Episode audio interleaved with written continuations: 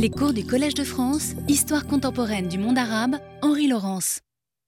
Bien, je vous remercie tous euh, d'être euh, là avec autant de monde.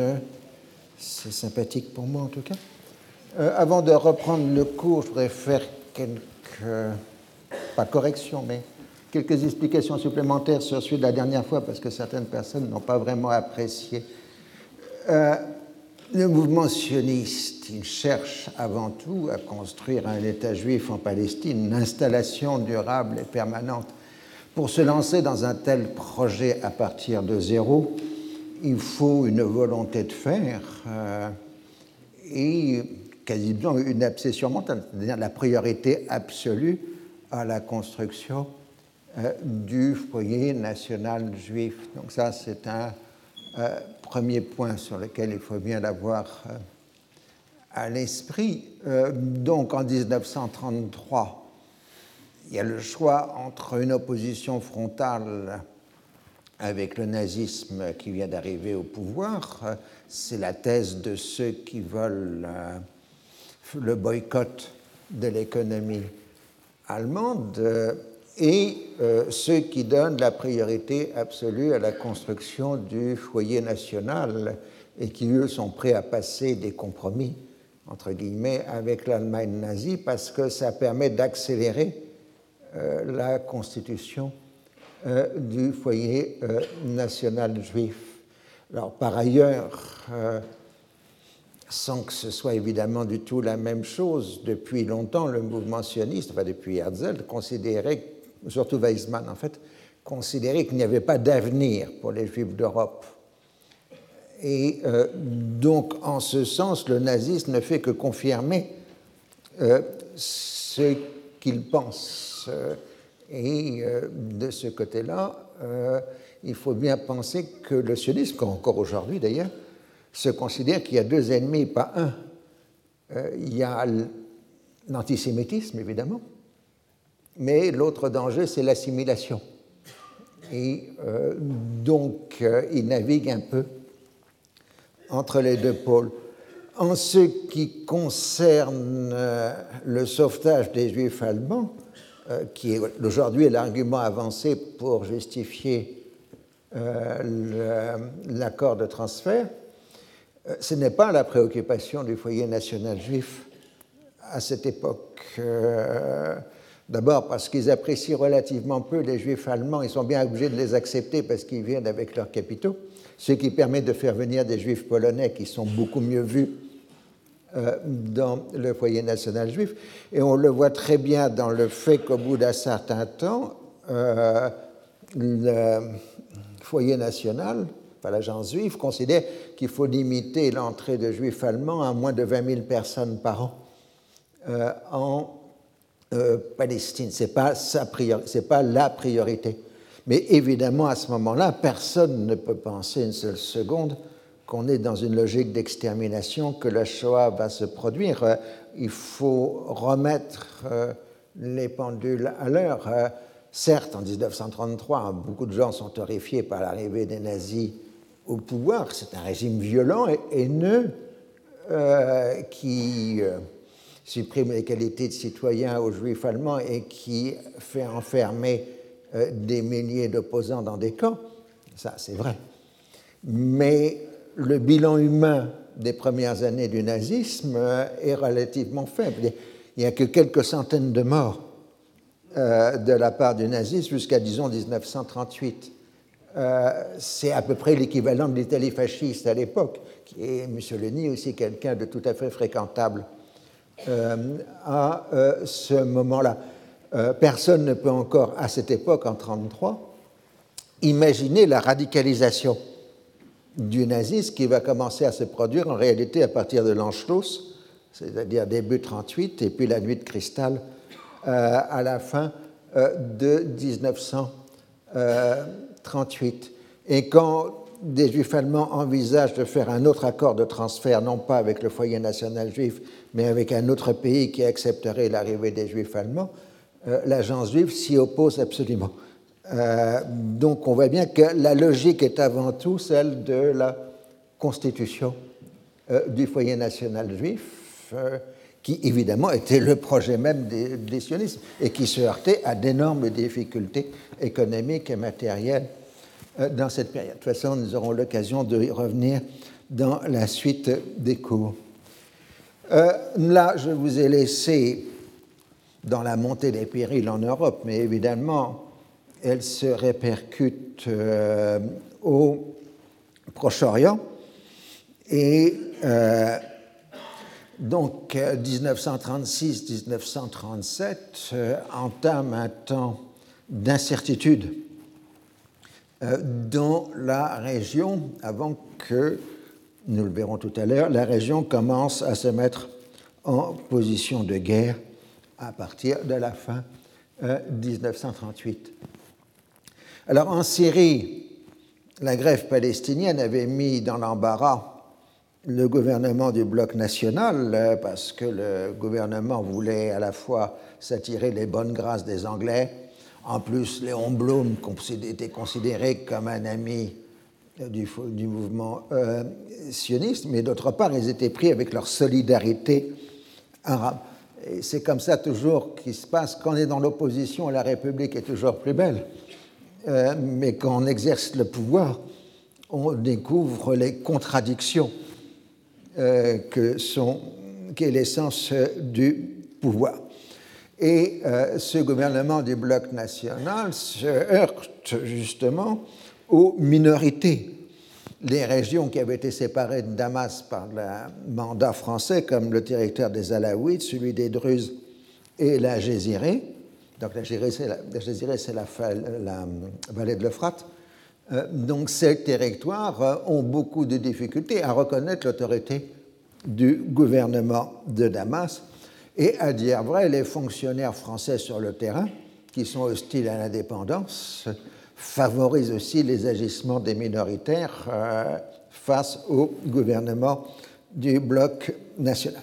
Mais le problème central va devenir celui du Sanjak d'Alexandrette.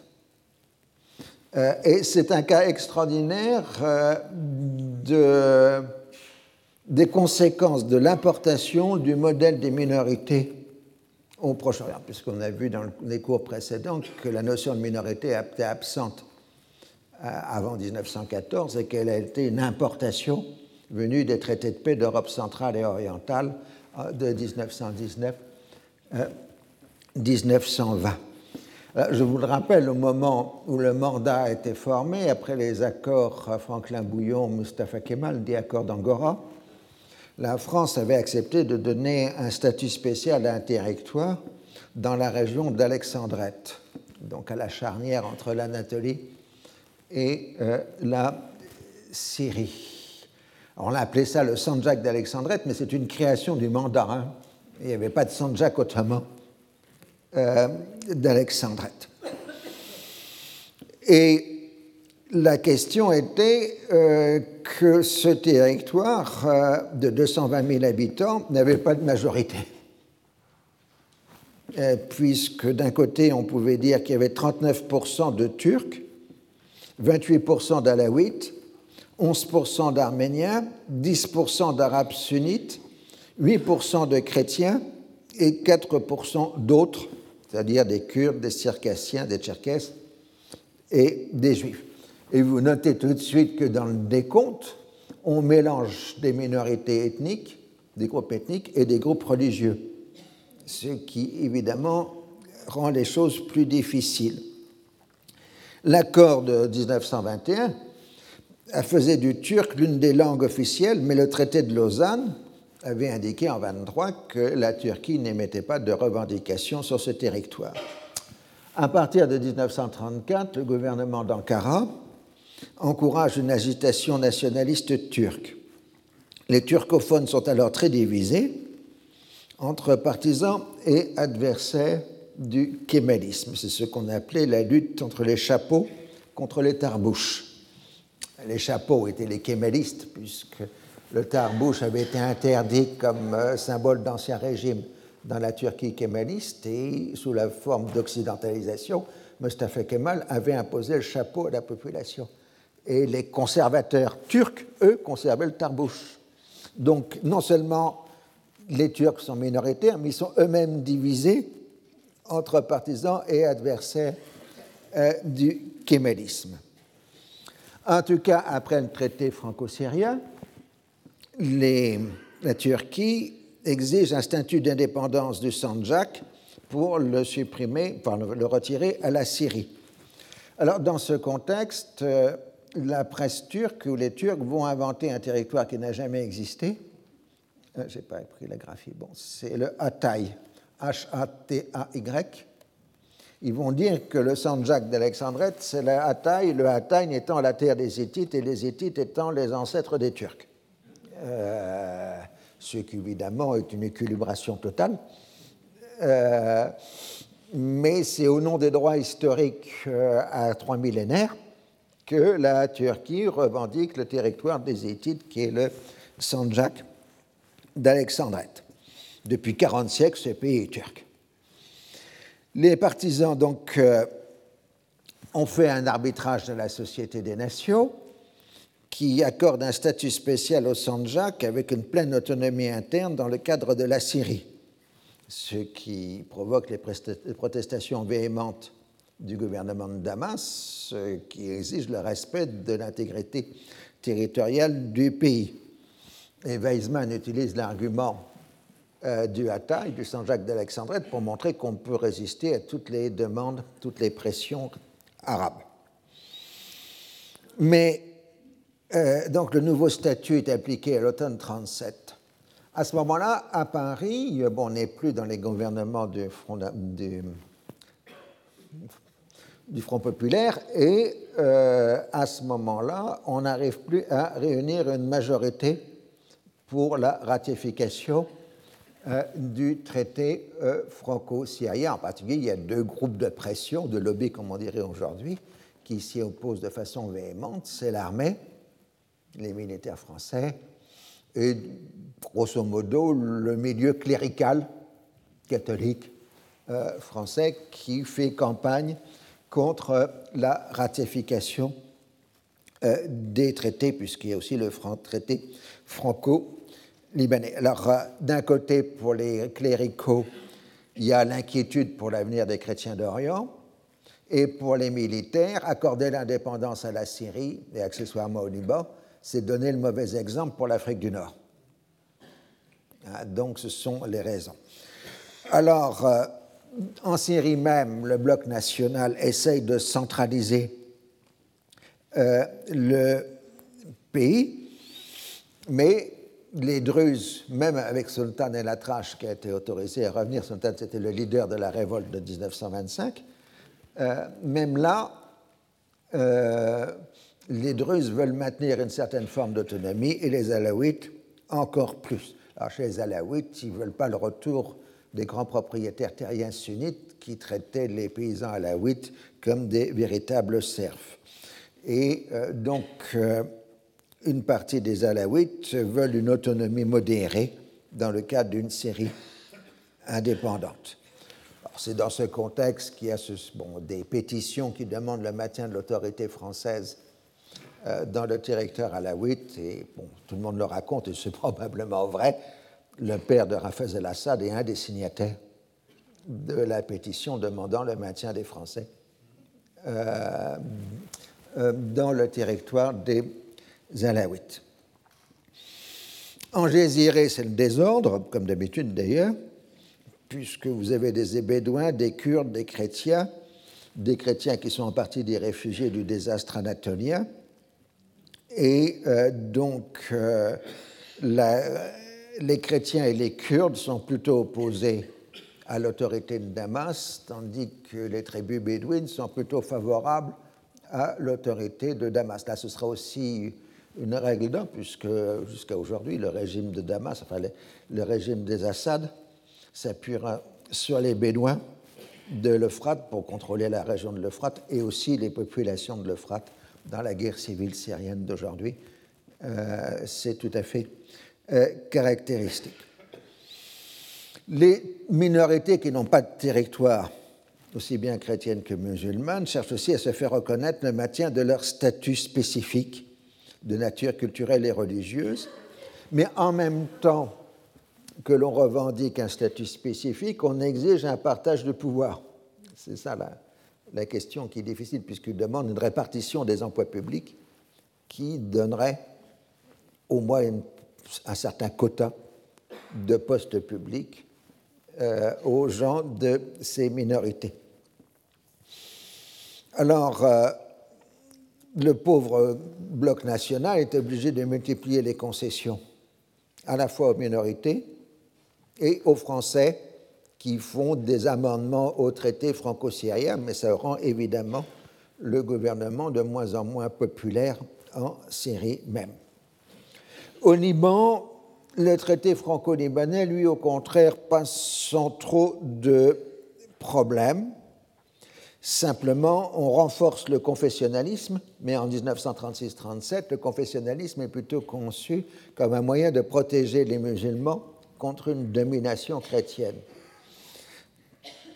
Euh, c'est un moment surtout où on voit apparaître euh, différents mouvements politiques de jeunesse, vous vous rappelez, je vais expliquer, c'est comme en Europe, c'est le temps des chemises euh, au Proche-Orient, les mouvements de jeunesse portent des chemises de différentes couleurs, euh, dans des formes plus ou moins paramilitaires.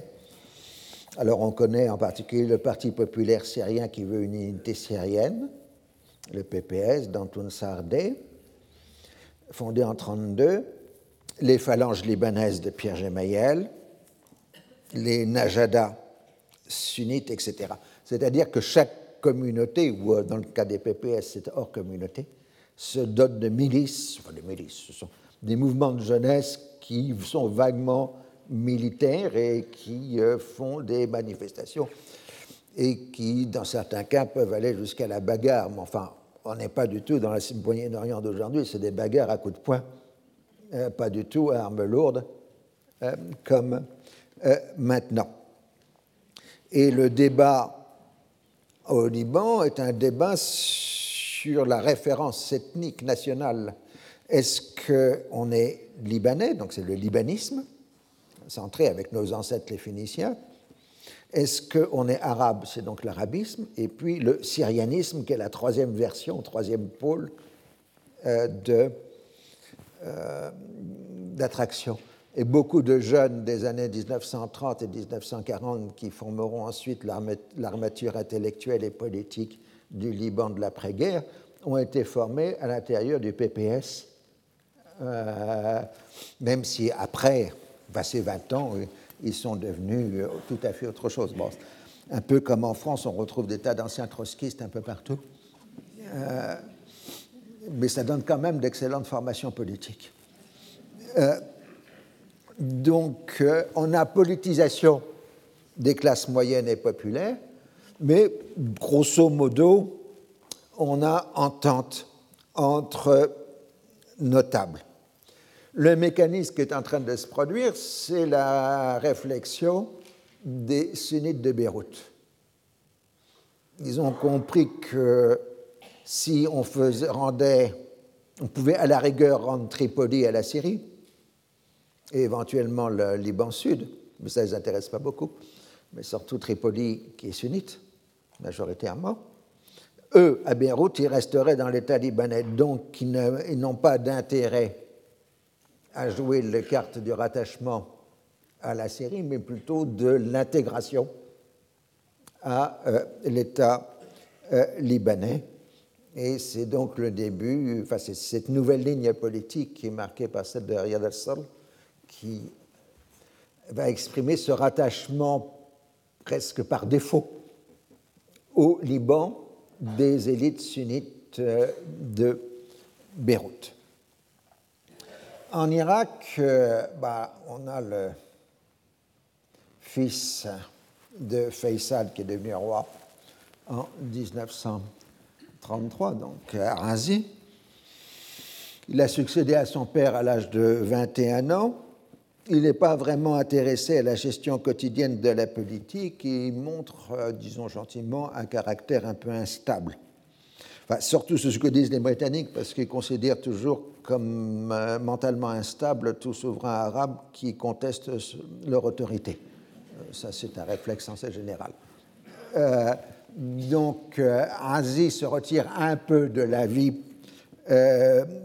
politique, mais son nationalisme irakien et son hostilité aux Britanniques lui donnent une grande popularité.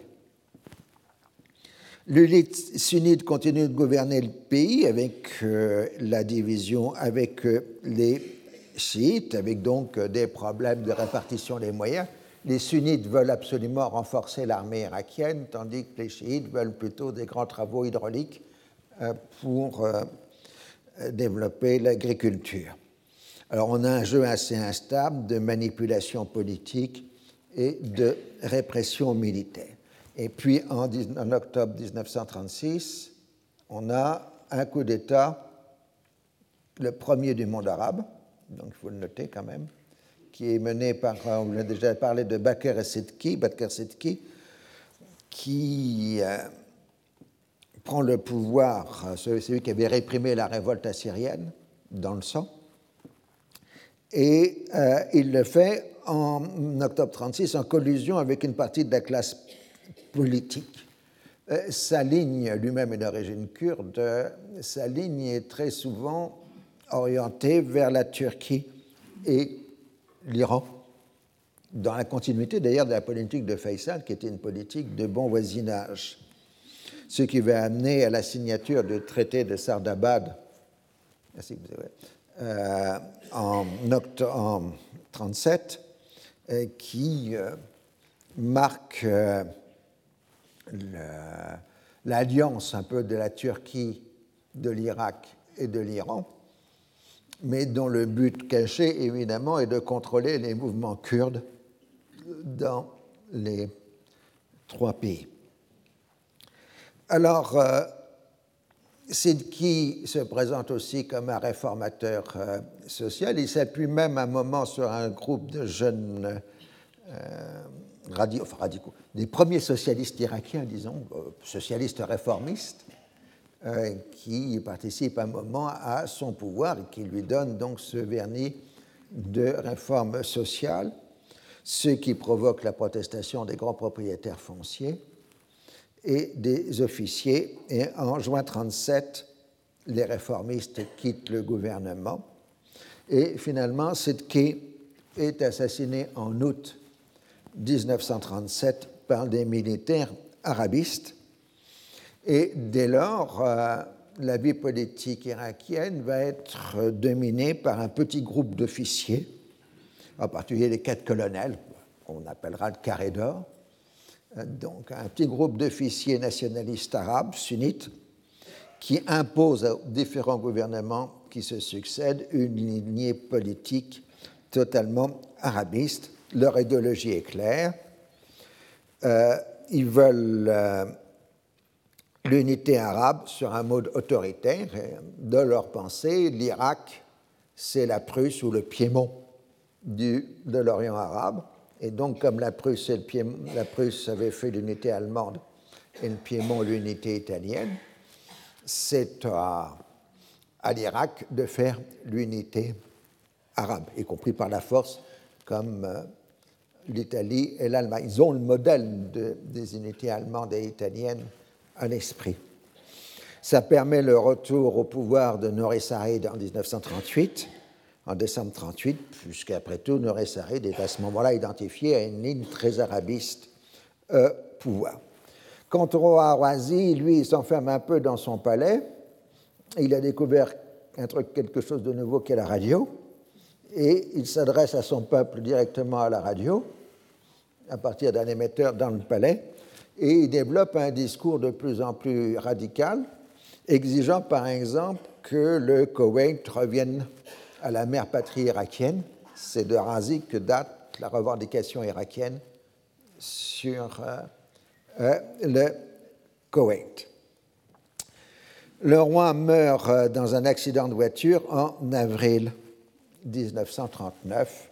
Immédiatement, la population y voit un complot britannique et la protestation populaire est telle que des émeutes conduisent au massacre du consulat britannique à Mossoul, euh, qui montre maintenant combien la détestation de la domination britannique et forte dans la population irakienne.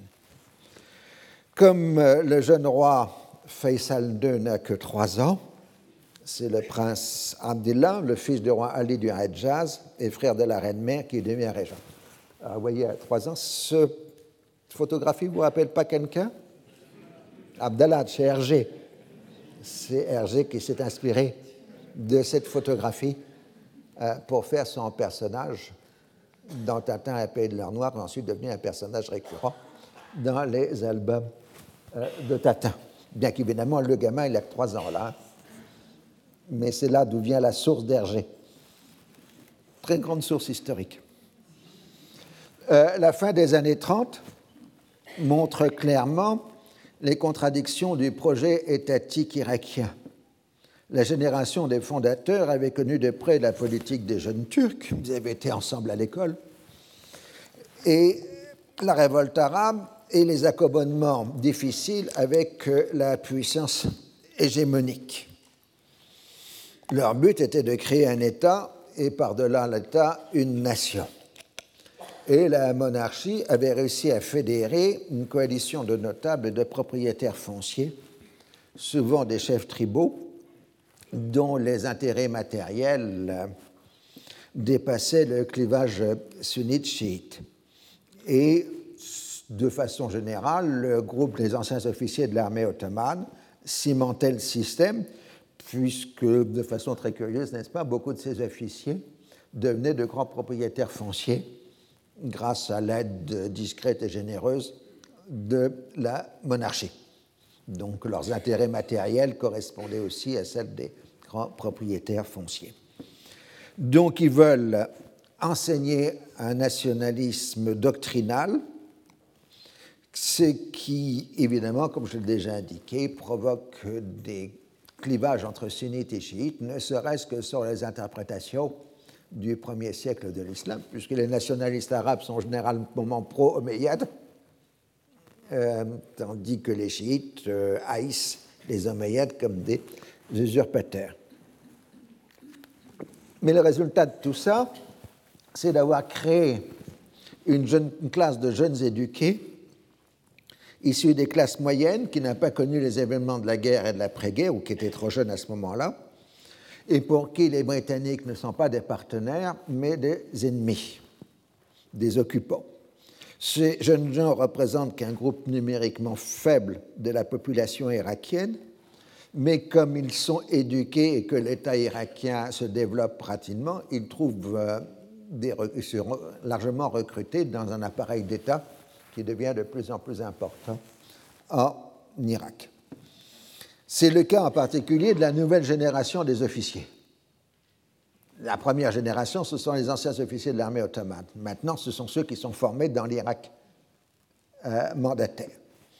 Ces nationalistes convaincus, comme je l'ai dit, sont des autoritaires qui veulent l'unité arabe. Il faut avouer que le parlementarisme en Irak n'était qu'une forme extérieure de libéralisme, c'était un système de notables locaux marchant dans leurs appuis aux différents gouvernements et s'inscrivant dans un jeu de factions politiques autour des personnalités dominantes. D'où le fait qu'on a à la fois une grande instabilité ministérielle et une stabilité euh, du personnel politique. Un simple exemple, de 1930 à 1958, Nouri Saïd sera 14 fois Premier ministre et 52 fois ministre. Ah, donc euh, on voit la permanence du personnel dans une succession extrêmement rapide de ministères. Il n'y a pas à proprement parler de partis politiques, mais des groupes, des clubs, dont le plus important c'est le club Al-Mufana, qui est un club nationaliste arabe qui réunit ces jeunes intellectuels autoritaires. Là encore, pas d'erreur, s'il vous plaît. Ces nationalistes arabes ont d'abord à l'esprit ce qui est voisin, c'est-à-dire la Turquie kémaliste et l'Iran de Reza Palvi, de Reza Shah, qui ont su affranchir leur pays de la domination impérialiste et les engager dans la voie de la modernisation. Ces nationalistes euh, voient dans la France et la Grande-Bretagne des ennemis. Et d'où ce fait qu'ils ont tendance à avoir une certaine sympathie pour les ennemis des ennemis, c'est-à-dire dans la fin des années 30 pour l'Italie fasciste et pour l'Allemagne nazie. Cela dit, et une fois pour toutes, enfin, je ramener, l'Italie fasciste ne plaît pas à cause de la répression en Libye.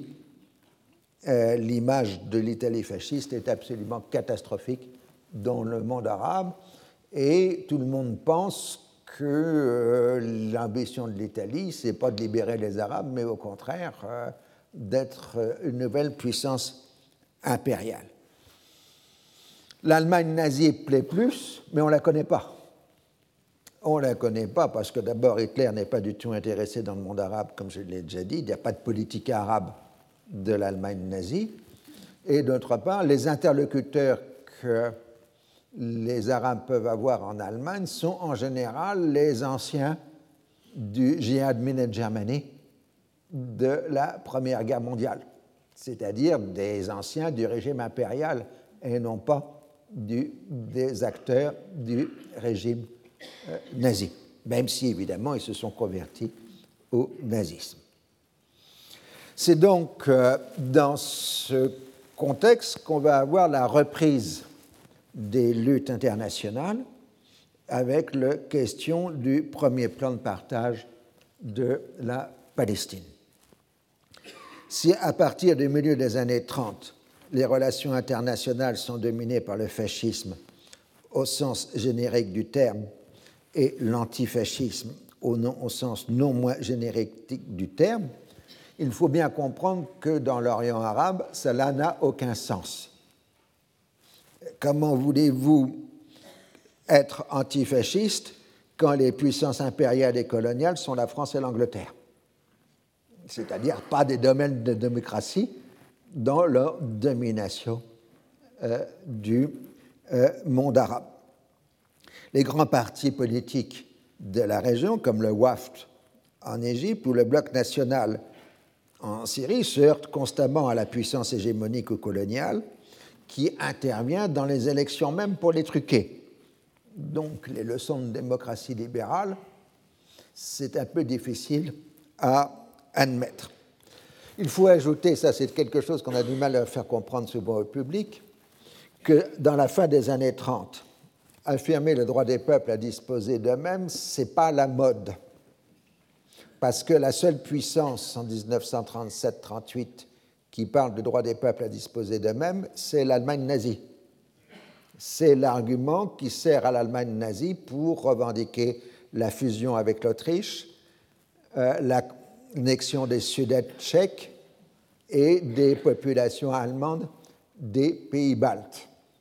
Et euh, donc il y a une forte réticence dans le plan du droit international à utiliser la carte du droit des peuples. Le droit des peuples va revenir durant la Seconde Guerre mondiale, mais dans les années 30, euh, il est en retrait. Le modèle libéral européen, indépendamment des politiques impériales, n'a pas de grande attractivité. Ce n'est pas la situation de 1920. En 1920, c'était la France républicaine et l'Angleterre libérale qui avaient gagné la guerre. C'était donc des modèles de réussite euh, dans la perception extérieure, dans les années 30, ce qu'on a appelé la crise des démocraties, euh, la France et l'Angleterre apparaissent comme des puissances essoufflées qui perdent progressivement tous les avantages acquis au traité de Versailles.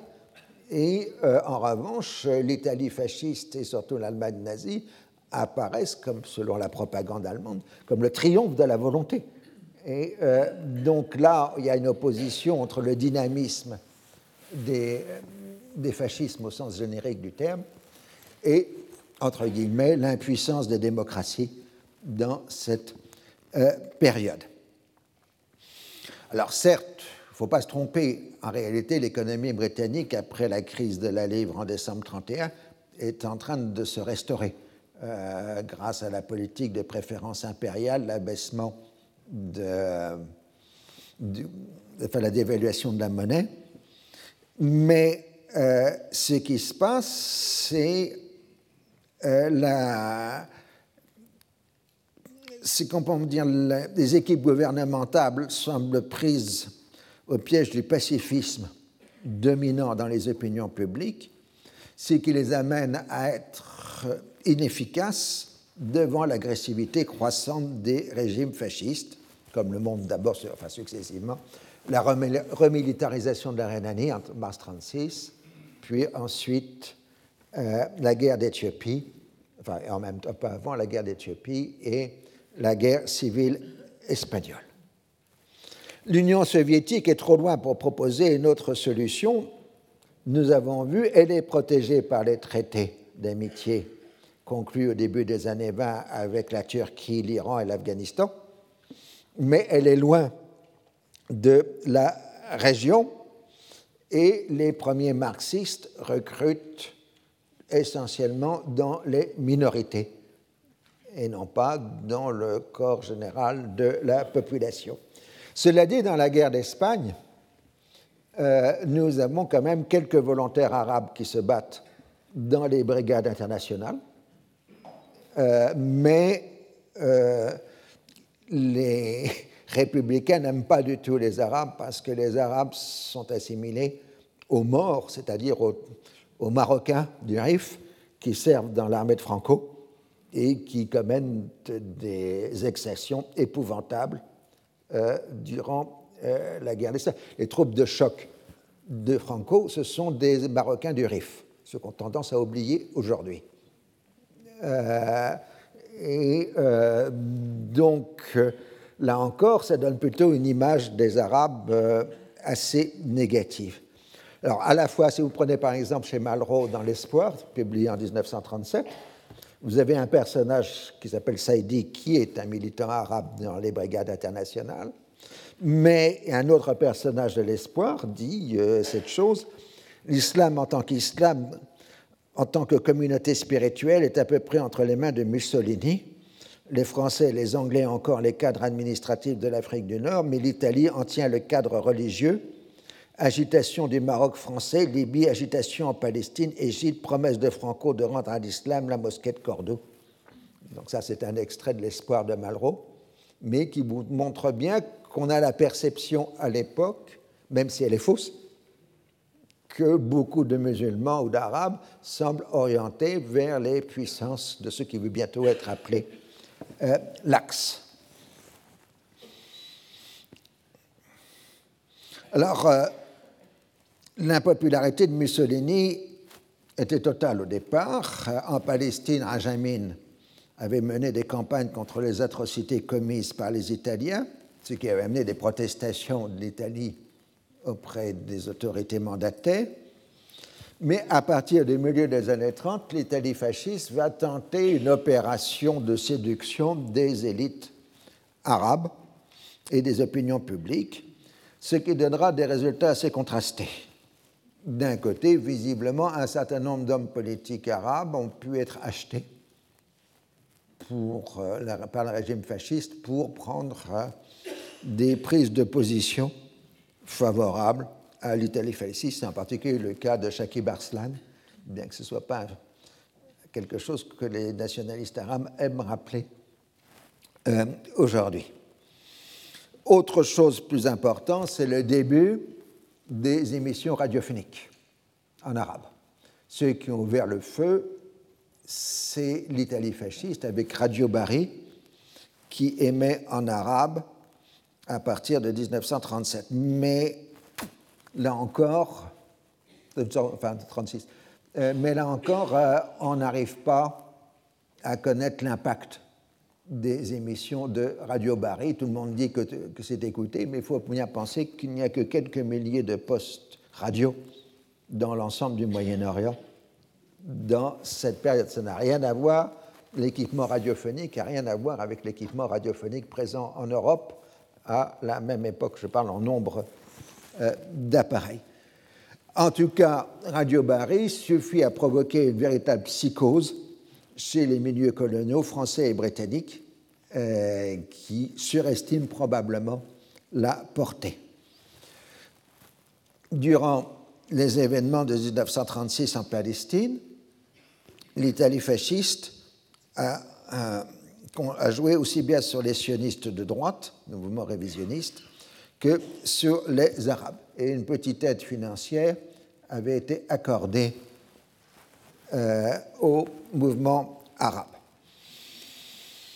C'est à partir de la seconde visite de Duce en Libye, en mars 1937, que l'Italie se présente comme l'ami de l'islam. Il se fait même euh, offrir par un notable arabe une épée de l'islam qui évidemment a été forgée à Florence, euh, qui euh, montre son amitié sur son cheval noir, parce qu'il n'y avait pas de cheval blanc, comme vous voyez sur la photo, euh, Mussolini dressant l'épée de l'islam. voilà.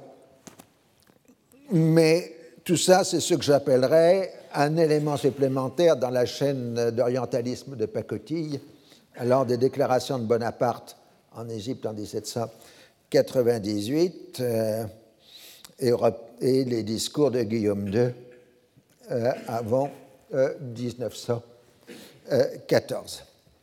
Euh, et ce charlatanisme, comme les autres cas, a très peu d'efficacité, très peu d'impact.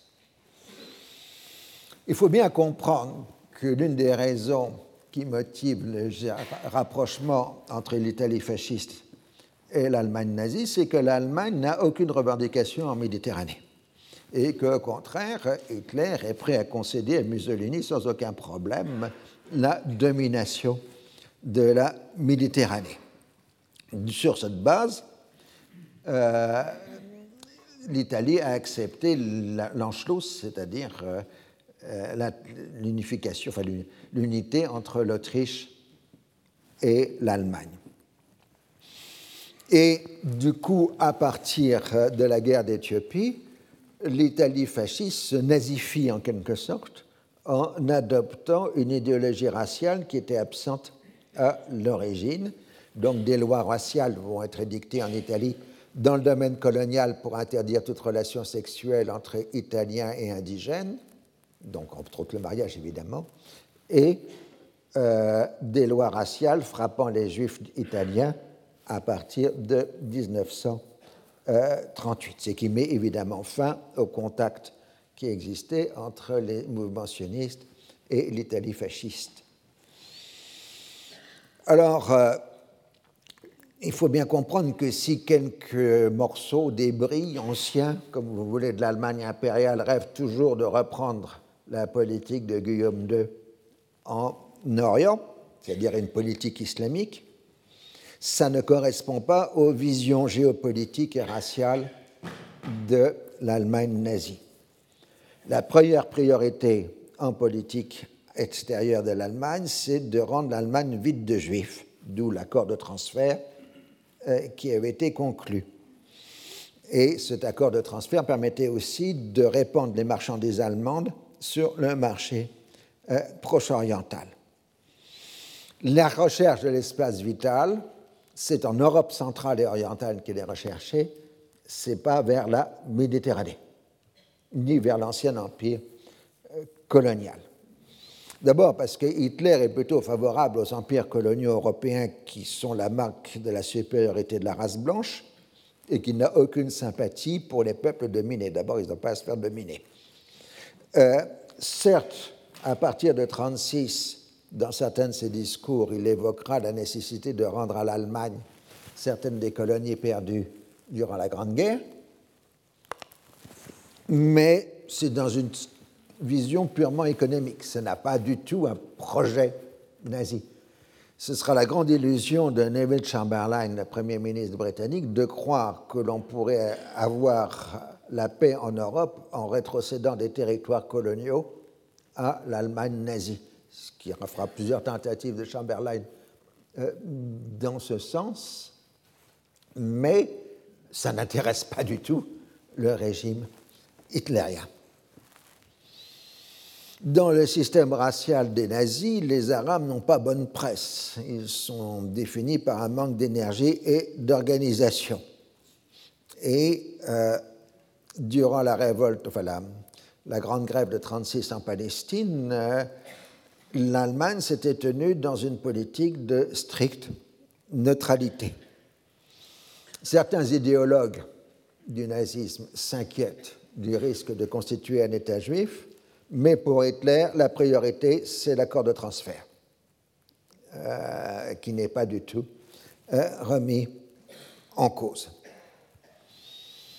Donc, euh, la question d'une éventuelle attraction du modèle totalitaire européen sur le monde arabe doit d'abord prendre en compte que les gens lettrés, y compris dans les classes moyennes, ne constituent qu'une petite minorité de la population. En Irak, le tirage moyen de la presse dans les années 30 est de l'ordre d'une dizaine de milliers d'exemplaires par jour en Égypte quelques dizaines de milliers. On n'est pas du tout dans ce qu'on aura après la Seconde Guerre mondiale, des presses avec des, tirages de plus d'un million euh, d'exemplaires. Les clubs nationalistes dans les différents pays sont en relation régulière, mais les adhérents ne se comptent qu'en quelques centaines. Le rejet de la domination étrangère est un puissant instrument de mobilisation populaire, mais on n'a pas besoin d'importer une idéologie pour faire cela. Les débats politiques, comme on les connaît, quand on retrouve les délibérations des clubs arabes dans la période, montrent une forte hostilité au fascisme et au nazisme et le maintien de la prégnance du modèle libéral parlementaire, et en plus l'apparition de premiers mouvements de gauche réformistes, mais alors là très, très minoritaires dans cette période. Il y a aussi quelques communistes essentiellement dans le mandat français, ils dépendent d'ailleurs du Parti communiste français. Euh, et ces communistes, bah, ils suivent aveuglement la ligne de l'antifascisme définie par l'international à partir euh, de 1935. En fait, euh, pour ce qui est du mandat français, l'influence la plus forte vient des courants personnalistes français, Emmanuel Monnier, le groupe Esprit, etc., qui rejettent le capitalisme libéral et l'individualisme comme le totalitarisme de gauche ou de droite. Euh, en réalité, euh, dans les phalanges de Pierre Gemayel, l'influence des personnalistes français est forte. Elle est aussi assez importante chez les fondateurs de ce qui deviendra après, euh, dans les années 40, le Parti basse en Syrie. C'est tout à fait normal, puisque les intellectuels syriens et libanais font leurs études supérieures en France, et ce sont les milieux qu'ils fréquentent en général. Alors, il y a une autre dispute que je ne vais pas rêver. Est-ce que le personnalisme des années 30 était un mouvement démocratique? Euh, Ça, c'est un autre problème qui dépasse mes compétences. Euh, ce qui compte, c'est l'influence de ce courant de pensée chez les nationalistes arabes de Syrie et de Liban. Alors, dans ce contexte, le rapport de la commission Peel, vous vous rappelez, euh, avait amené euh, l'idée d'un projet d'apartage de la Palestine. Les Husseini y étaient farouchement hostiles les Nachachibi y étaient plus intéressés dans la mesure où ils voyaient bien cette euh, partie de la Palestine indépendante rattachée à la Transjordanie, où ils auraient un rôle euh, dominant et en même temps se débarrasser des Husseini. En revanche, le Mufti cherche à rallier à lui l'opinion publique arabe et mobilise tous les réseaux nationalistes arabes en Palestine et à l'extérieur de la Palestine. Le rapport de la commission est publié le 7 juillet 1937. Il marque qu'il est impossible de faire émerger une identité commune entre juifs et arabes, et en fonction des différents scénarios d'immigration, on considère que les Juifs pourraient devenir majoritaires entre 1947 et 1960. Les deux obligations du mandataire envers les Arabes et envers les Juifs sont donc contradictoires. La cantonalisation, c'est-à-dire de faire de la Palestine un pays divisé en cantons soit arabes, soit juifs, euh, n'est pas possible parce qu'elle implique la permanence d'un arbitre britannique pour euh, trancher des querelles. Donc le plan propose un partage de la Palestine. La première patrie serait considérée comme une enclave qui resterait mandataire autour de Jérusalem et allant jusqu'à Jaffa.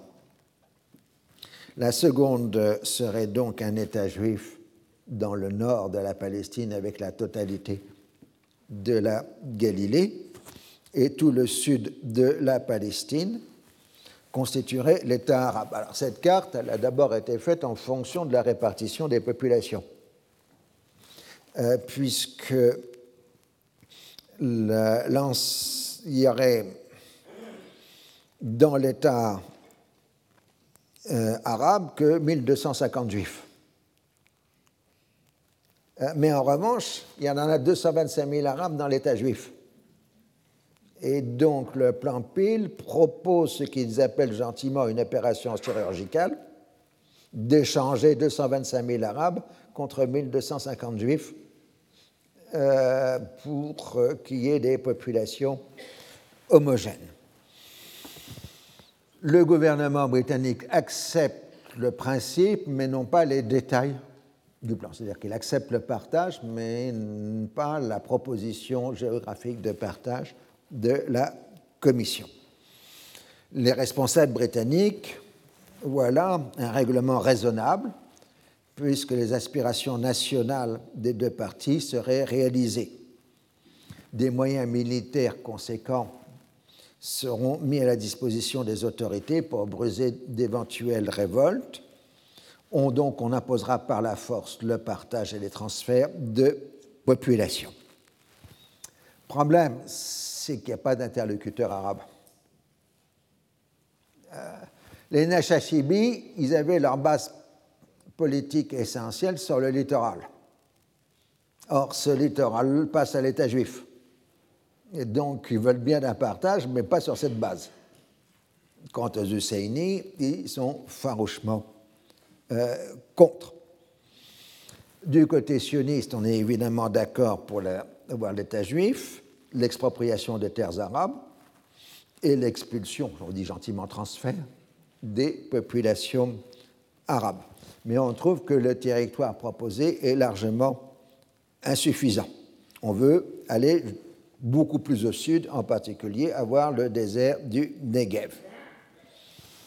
Donc on a une tension euh, qui monte à partir de la publication euh, du rapport et euh, les uns et les autres appellent à la solidarité internationale le Haut Comité arabe demande le soutien des Arabes et des musulmans. Le Saint-Siège s'inquiète pour les lieux saints et les minorités chrétiennes. Les États-Unis s'en tiennent dans une position de neutralité parce qu'ils ne veulent pas s'impliquer, c'est l'époque de l'isolationnisme. Les autorités coloniales françaises décryptent immédiatement une manœuvre de sournoise de la perfide Albion destinée à faire fusionner la Palestine arabe avec la Syrie devenue indépendante. Euh, ils n'ont pas tort. Hein. à force d'être paradoïaque, on, finit par découvrir certaines vérités. Euh, le gouvernement français donc, de Chotan, dans la ligne du Front populaire, se félicite qu'il n'y ait pas de couloir arabe-musulman entre l'État juif et le Liban chrétien, en voyant pas qu'au Liban sud, il y a des populations chiites. Mais ça, il ne faut pas demander trop de choses.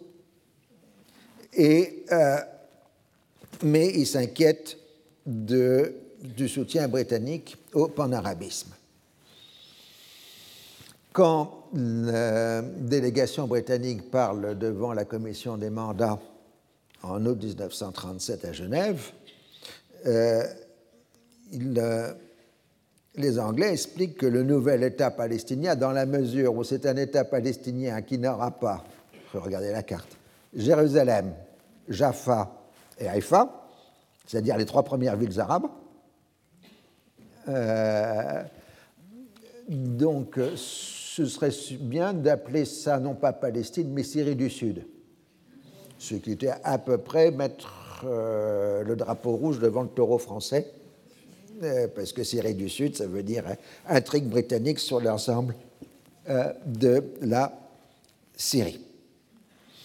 Alors, les nationalistes arabes décident de tenir un congrès en Syrie, ce que les Français acceptent à condition que les dossiers syro-libanais ne soient pas évoqués.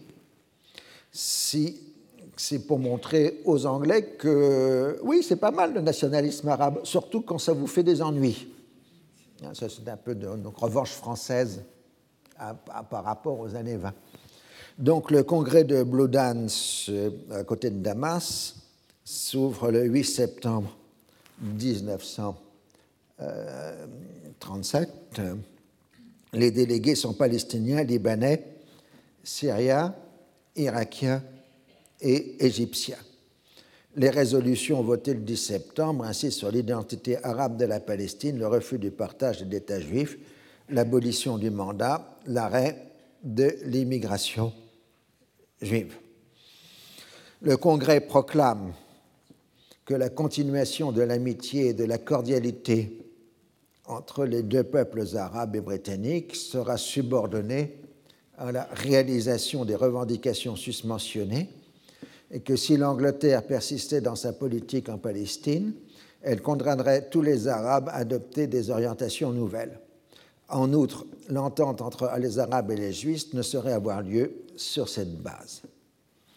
Du coup, maintenant, ce sont les Britanniques qui commencent à s'inquiéter de cette mobilisation politique arabe. Puisqu'on voit en particulier en Égypte un mouvement qui n'a que quelques années d'existence comme les frères musulmans, euh, développer une propagande très hostile au sionisme, mais qui consiste largement à s'en prendre à la communauté juive du Caire, y compris par la violence. Euh, donc on voit là un facteur inattendu pour les Britanniques, j'entends, de leur politique euh, palestinienne.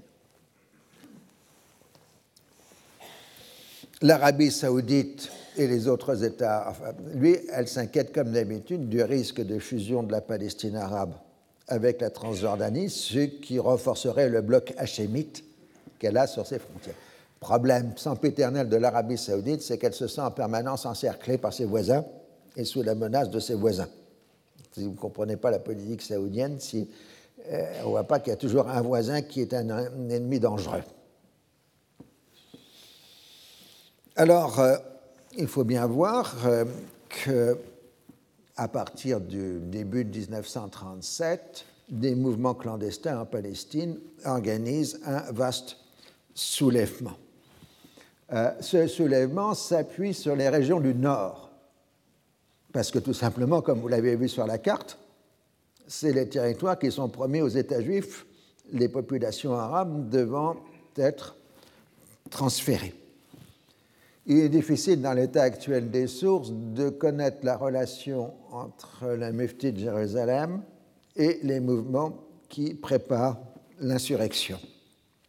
Ce qu'on sait, c'est que le mufti a réussi à obtenir une aide financière régulière de la part de l'Italie fasciste, mais ça ne dépasse pas de l'argent parce qu'on n'a réussi pas à faire de la contrebande d'armes.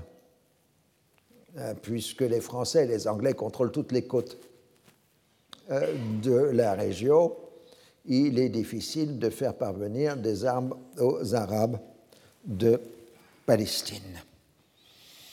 Alors on a tenté, l'Italie fasciste a tenté par le biais de l'Arabie saoudite de faire passer des armes en Palestine, mais ça n'a pas vraiment marché. Donc, euh, je vous avais évoqué la situation en Palestine à l'automne 1937.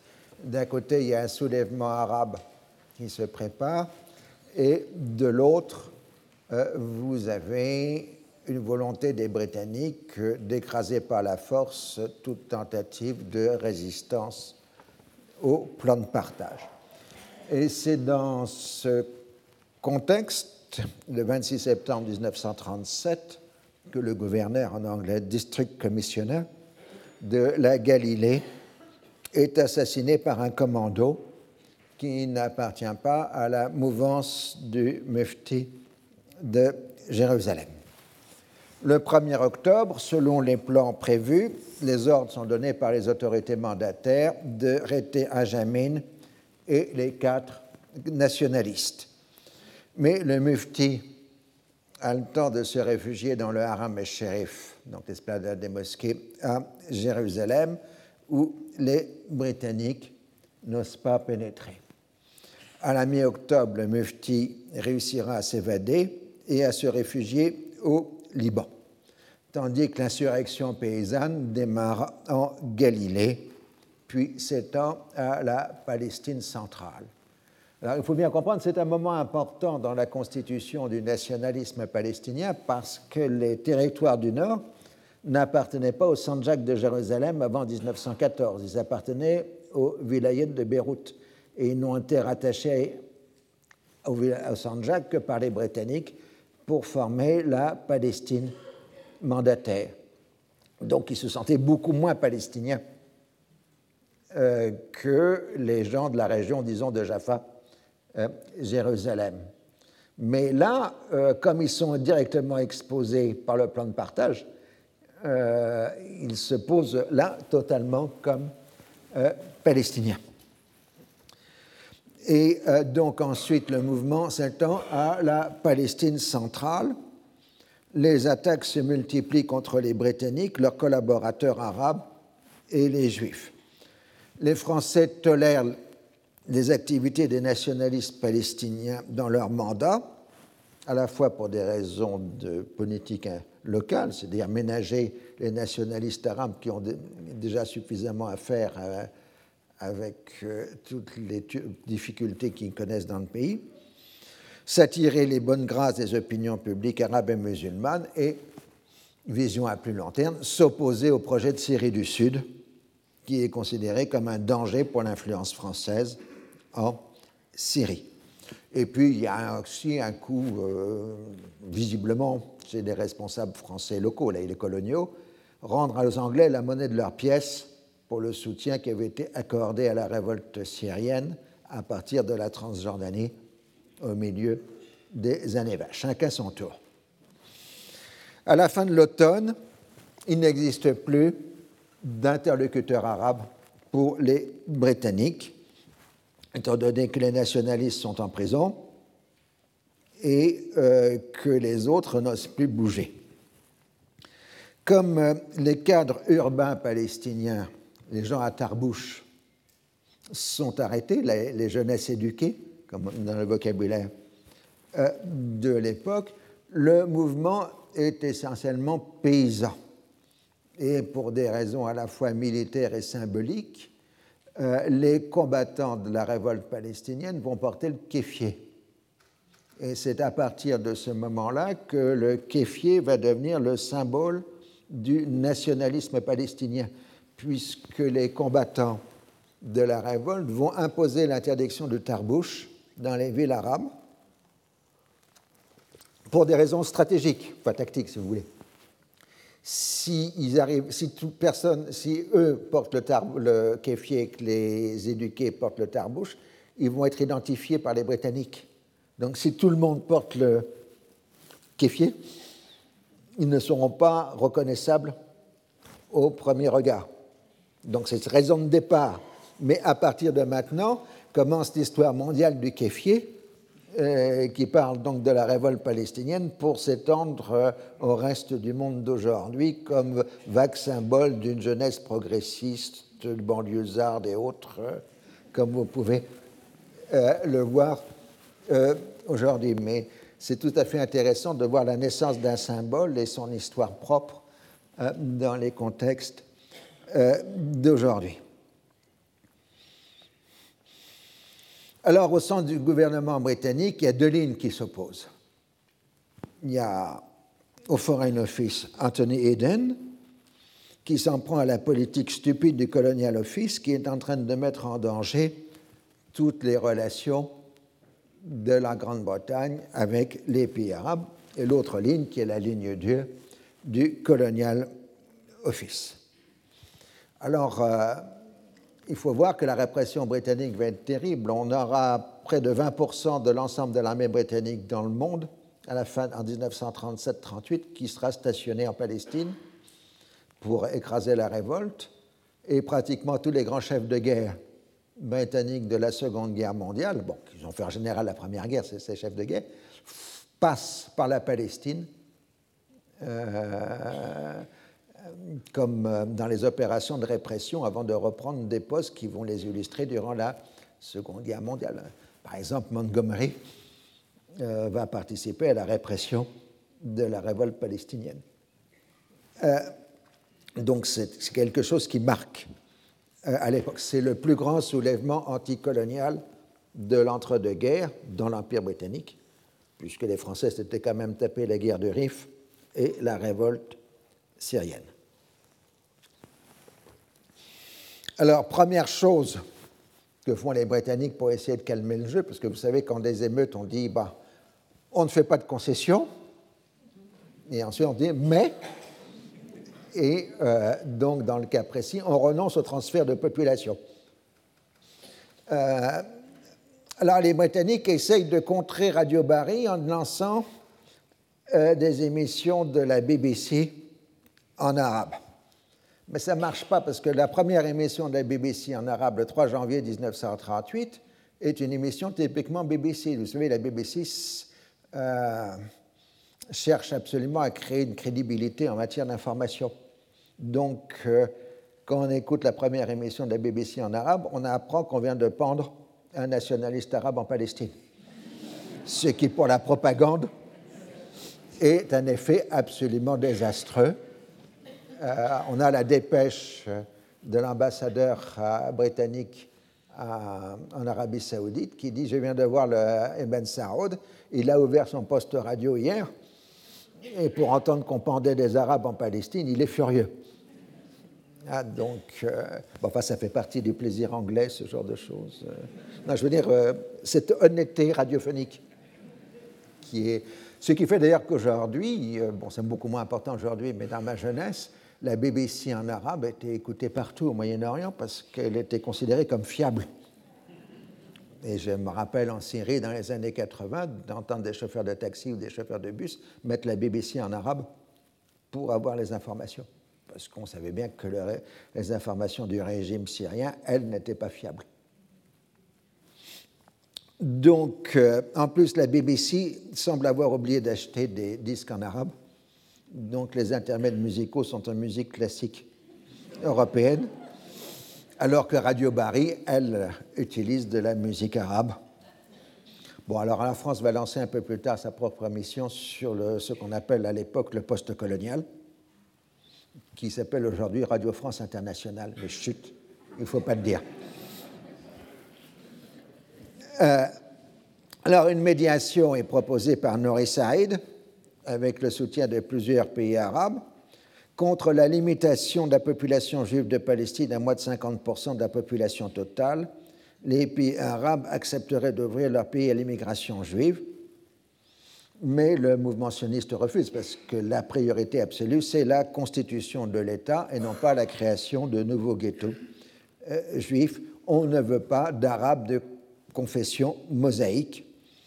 Weizmann accable d'injures tous ces levantins et juifs assimilés qui veulent étrangler le foyer national juif et il, plaide auprès des Britanniques à une politique de force et de fait accompli. Alors, euh, tout ça, c'est l'année 38, euh, avec une montée des violences, de la répression, des assassinats.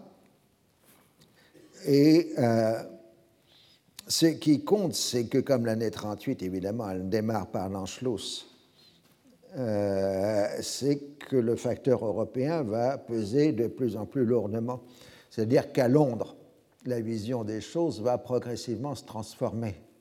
Il ne s'agit plus de s'occuper de la Palestine, il s'agit de prendre en compte les intérêts stratégiques de la Grande-Bretagne devant le risque de guerre mondiale. Par ailleurs, la violence en Palestine amène une chute de l'immigration juive. 10 536 immigrés en 1937, 12 868 en 1938. Alors, euh, l'armée britannique quadrille le territoire, utilise une législation antiterroriste. C'est un des premiers moments, c'est dans les années, seconde moitié des années 30 que le mot terroriste entre dans la langue juridique euh, du monde entier. La première fois, je l'avais montré dans un autre texte, c'était au Bengale, où il y avait un Anti-Terrorist Act euh, par les Britanniques. Et donc maintenant, on utilise le terme antiterroriste euh, dans la fin des années 30. Ça permet de multiplier les sanctions collectives, les arrestations sans jugement des suspects. Et on pratique ce qu'on appelle aujourd'hui la contre-insurrection, qui recourt à toutes les formes de violence, comme les meurtres, les viols, la torture. Les soldats britanniques utilisent systématiquement des boucliers humains pour entrer euh, dans les villages arabes. Et cette pratique sera sanctionnée positivement par la Société des Nations. La commission des mandats euh, trouvera très bien d'utiliser des boucliers humains pour la répression. Les nationalistes arabes diffusent dans toute la région le récit des atrocités qui sont réelles, commises par euh, l'armée euh, britannique, et Hitler utilise ces récits pour montrer l'hypocrisie euh, des puissances démocratiques qui se prétendent défenseurs de la liberté. Alors évidemment, les Britanniques tolèrent, voire plus, arment les milices juives d'abord d'autodéfense, et puis certains militaires britanniques vont organiser des commandos euh, juifs pour euh, attaquer et assassiner euh, des chefs de bandes arabes. donc, ces violences intégrées dans l'appareil de contre-insurrection, mais en revanche, l'Irgun mène des politiques de représailles, donc la droite sioniste, en multipliant les attentats contre la population arabe.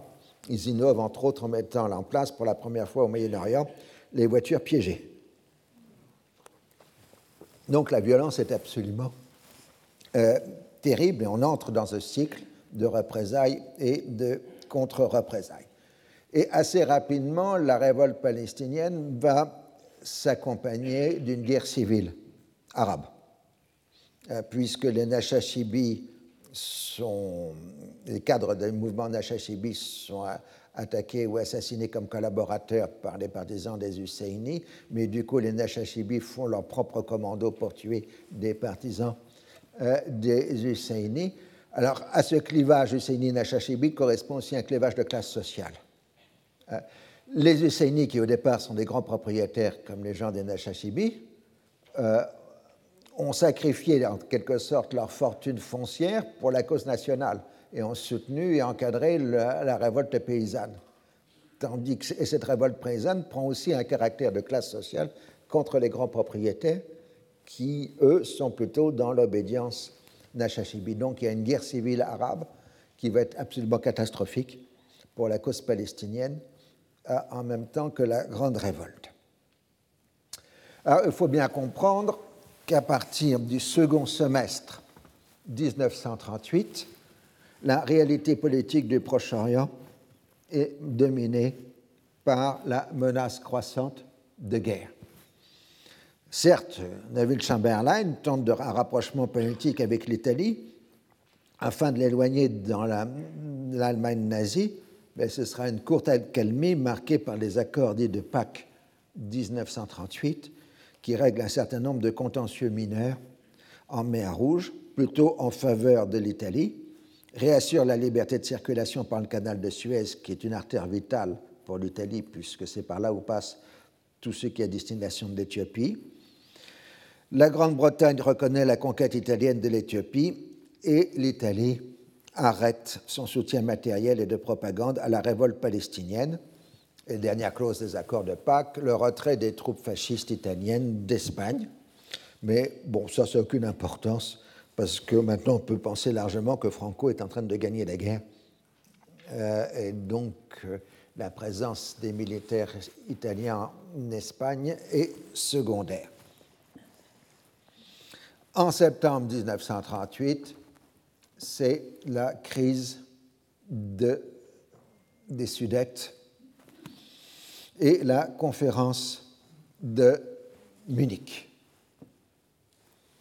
Et euh, donc, euh, cette fois, la guerre prend un caractère concret à la grande, euh, au grand dépit de Mussolini, qui sait que son pays n'est absolument pas préparé.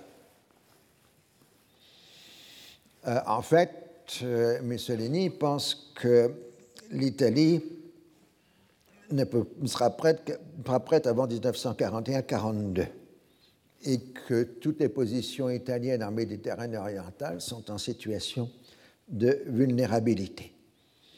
Et donc, ça lui permet d'agir, entre guillemets, en étant le médiateur de la conférence de Munich qui cède les Sudètes à l'Allemagne nazie le 16 novembre, avec le retrait des 10 000, entre guillemets, volontaires italiens d'Espagne. Mais comme je vous dis, ça n'a pas grande importance. En revanche, la propagande italienne se tourne contre la France, euh, en dépit du fait que la France a reconnu la conquête de l'Éthiopie le 19 novembre 1938. La Corse, la Savoie et la Tunisie apparaissent comme les nouvelles revendications italiennes. En revanche, l'annexion de l'Albanie, seul pays musulman d'Europe indépendant, par euh, l'Italie en avril 1939 provoque une très forte hostilité dans les pays arabes et musulmans.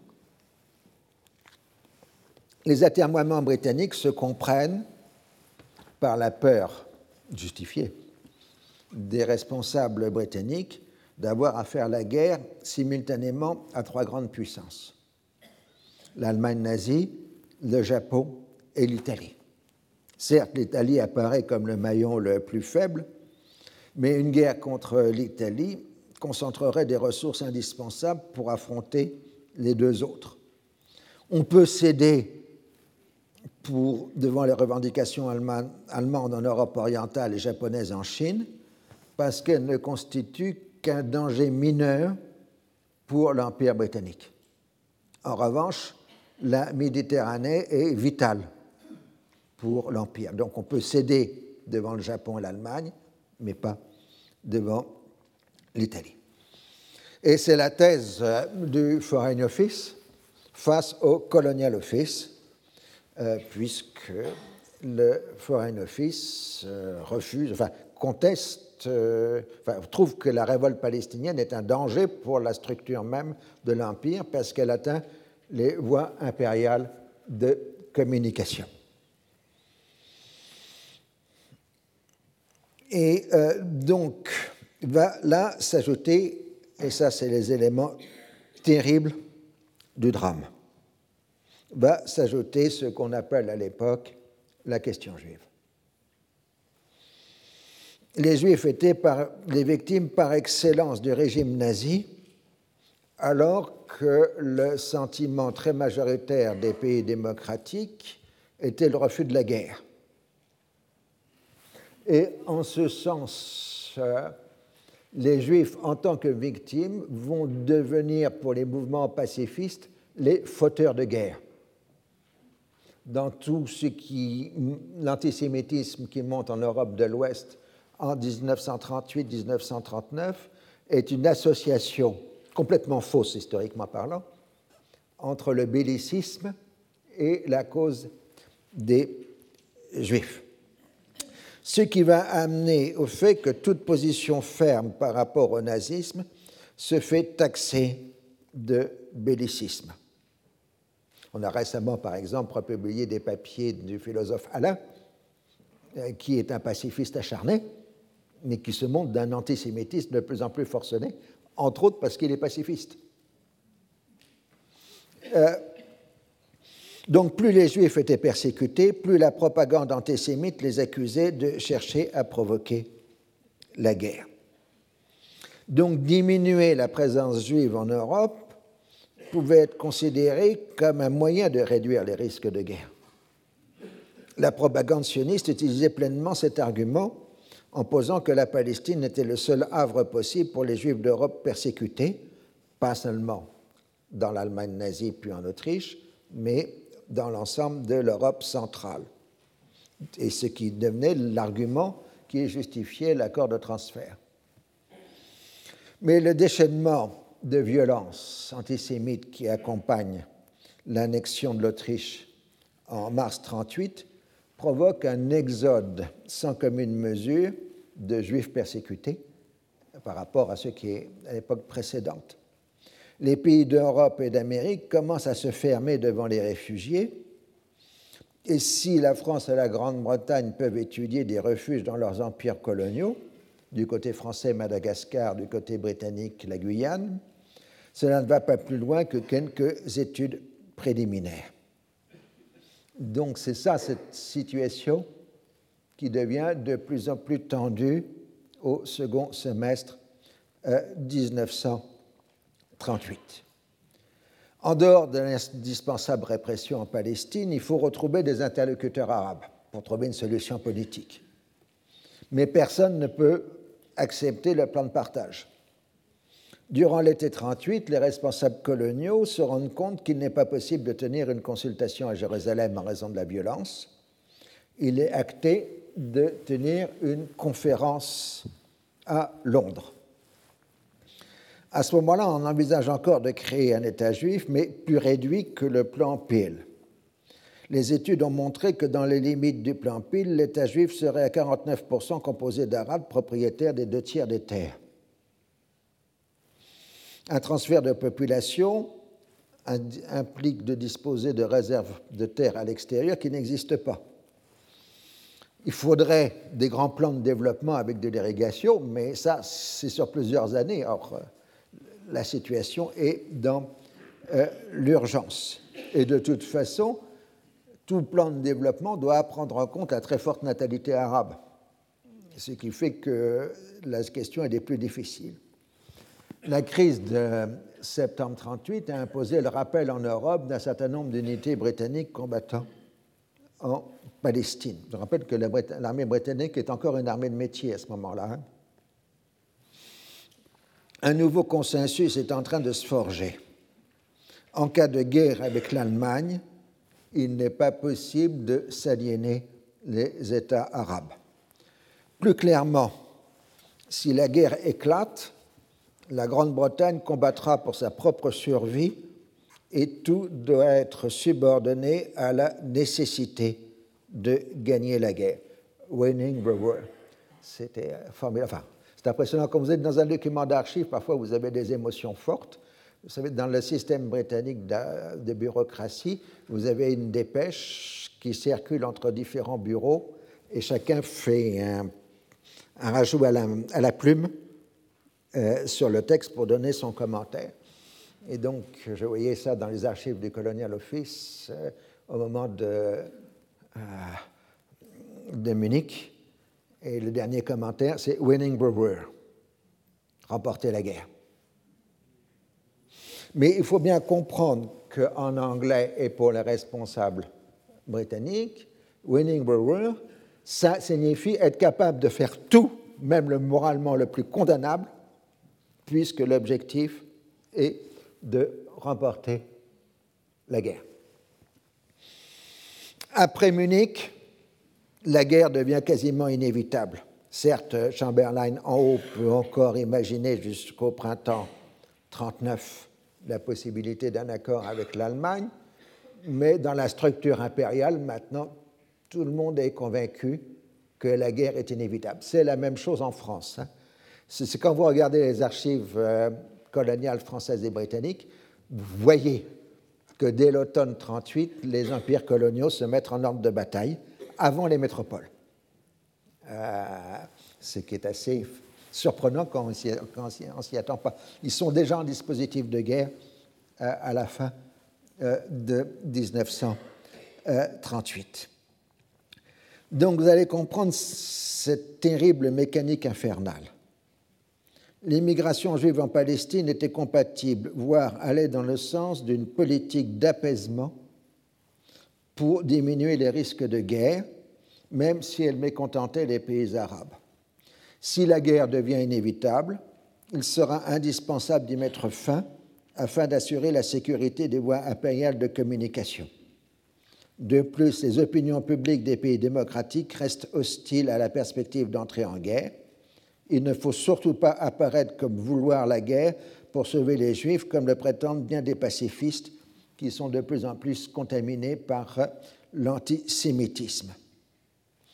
Autrement dit, et pour être clair, et ça explique tout le drame de la Seconde Guerre mondiale, la France et l'Angleterre, en 38-39, acceptent, enfin disons les, classes dirigeantes, hein, acceptent l'idée d'entrer en guerre contre l'Allemagne nazie, pas pour la démocratie, pas pour ceci, pour cela, les droits de l'homme.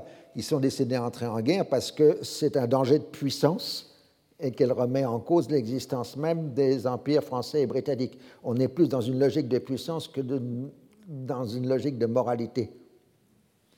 Euh, donc, ils sont prêts à entrer en guerre, mais ils admettent que la condition d'entrer en guerre contre l'Allemagne nazie, c'est d'abandonner les Juifs d'Europe. Et cette attitude sera ensuite reprise par l'Amérique de Roosevelt à partir de 1940-1941. Ce qui expliquera bien lors de la Shoah, la destruction des Juifs d'Europe, qu'il y a bien une responsabilité des démocraties euh, parce qu'elles ont sciemment abandonné le judaïsme européen à la destruction. Mais nous y reviendrons dans la suite euh, du cours. Donc, euh, à l'automne 38, c'est clair, il n'y aura plus de plan de partage de la Palestine, ce qui est rendu officiel le 9 novembre 1938. Et on réunira à Londres une conférence des intéressés pour essayer de trouver une solution. 9 novembre 1938, ça correspond à la nuit de cristal en Allemagne, le grand pogrom du 9 au 10 novembre 1938. Euh, Tout le monde a compris que la représentation arabe confiée aux États arabes et une participation palestinienne soumise à un veto britannique pour sa composition a pour but de susciter l'émergence d'interlocuteurs palestiniens distincts des partisans du Mufti. Ce dernier, qui est à Beyrouth, a parfaitement compris qu'on veut se débarrasser de lui et il réagit de façon intelligente en reconstituant un haut comité arabe en exil et en conservant la présidence et en affirmant ensuite qu'il refuse d'aller à Londres, mais qu'il est prêt à déléguer euh, ses subordonnés euh, pour y aller. C'est une solution techniquement acceptable pour les Britanniques. Mais évidemment, tout ça, ça implique une négociation triangulaire entre euh, Londres, Jérusalem et Beyrouth, et donc cela prend euh, du temps. L'invitation faite à l'Égypte de venir à Londres est une étape importante, car euh, cette fois, l'Égypte va être directement impliquée dans la gestion du dossier palestinien. Et c'est surtout le moment où l'Égypte commence à basculer vers l'arabisme. Au début des années 30, les intellectuels égyptiens disaient encore l'Égypte est un pays de langue arabe ou de culture arabe, mais n'est pas un pays arabe. En 1938, les Égyptiens, la classe politique égyptienne, dit l'Égypte est un pays arabe. Il y a une conversion culturelle de l'Égypte à l'arabisme, en particulier dans le WAFT. Vous vous rappelez, le fondateur du WAFT, Sarzaloul, avait dit 0 plus 0 égale 0. Dire nationalisme égyptien plus nationalisme arabe, ça rapporte rien en termes de rapport. Mais en 1939, c'est différent. Le WAFT euh, et le roi Farouk pensent que l'Égypte, de plus en plus indépendante, doit avoir un rôle moteur dans la région et ne peut le faire que si elle prend le langage politique de la région donc le nationalisme arabe.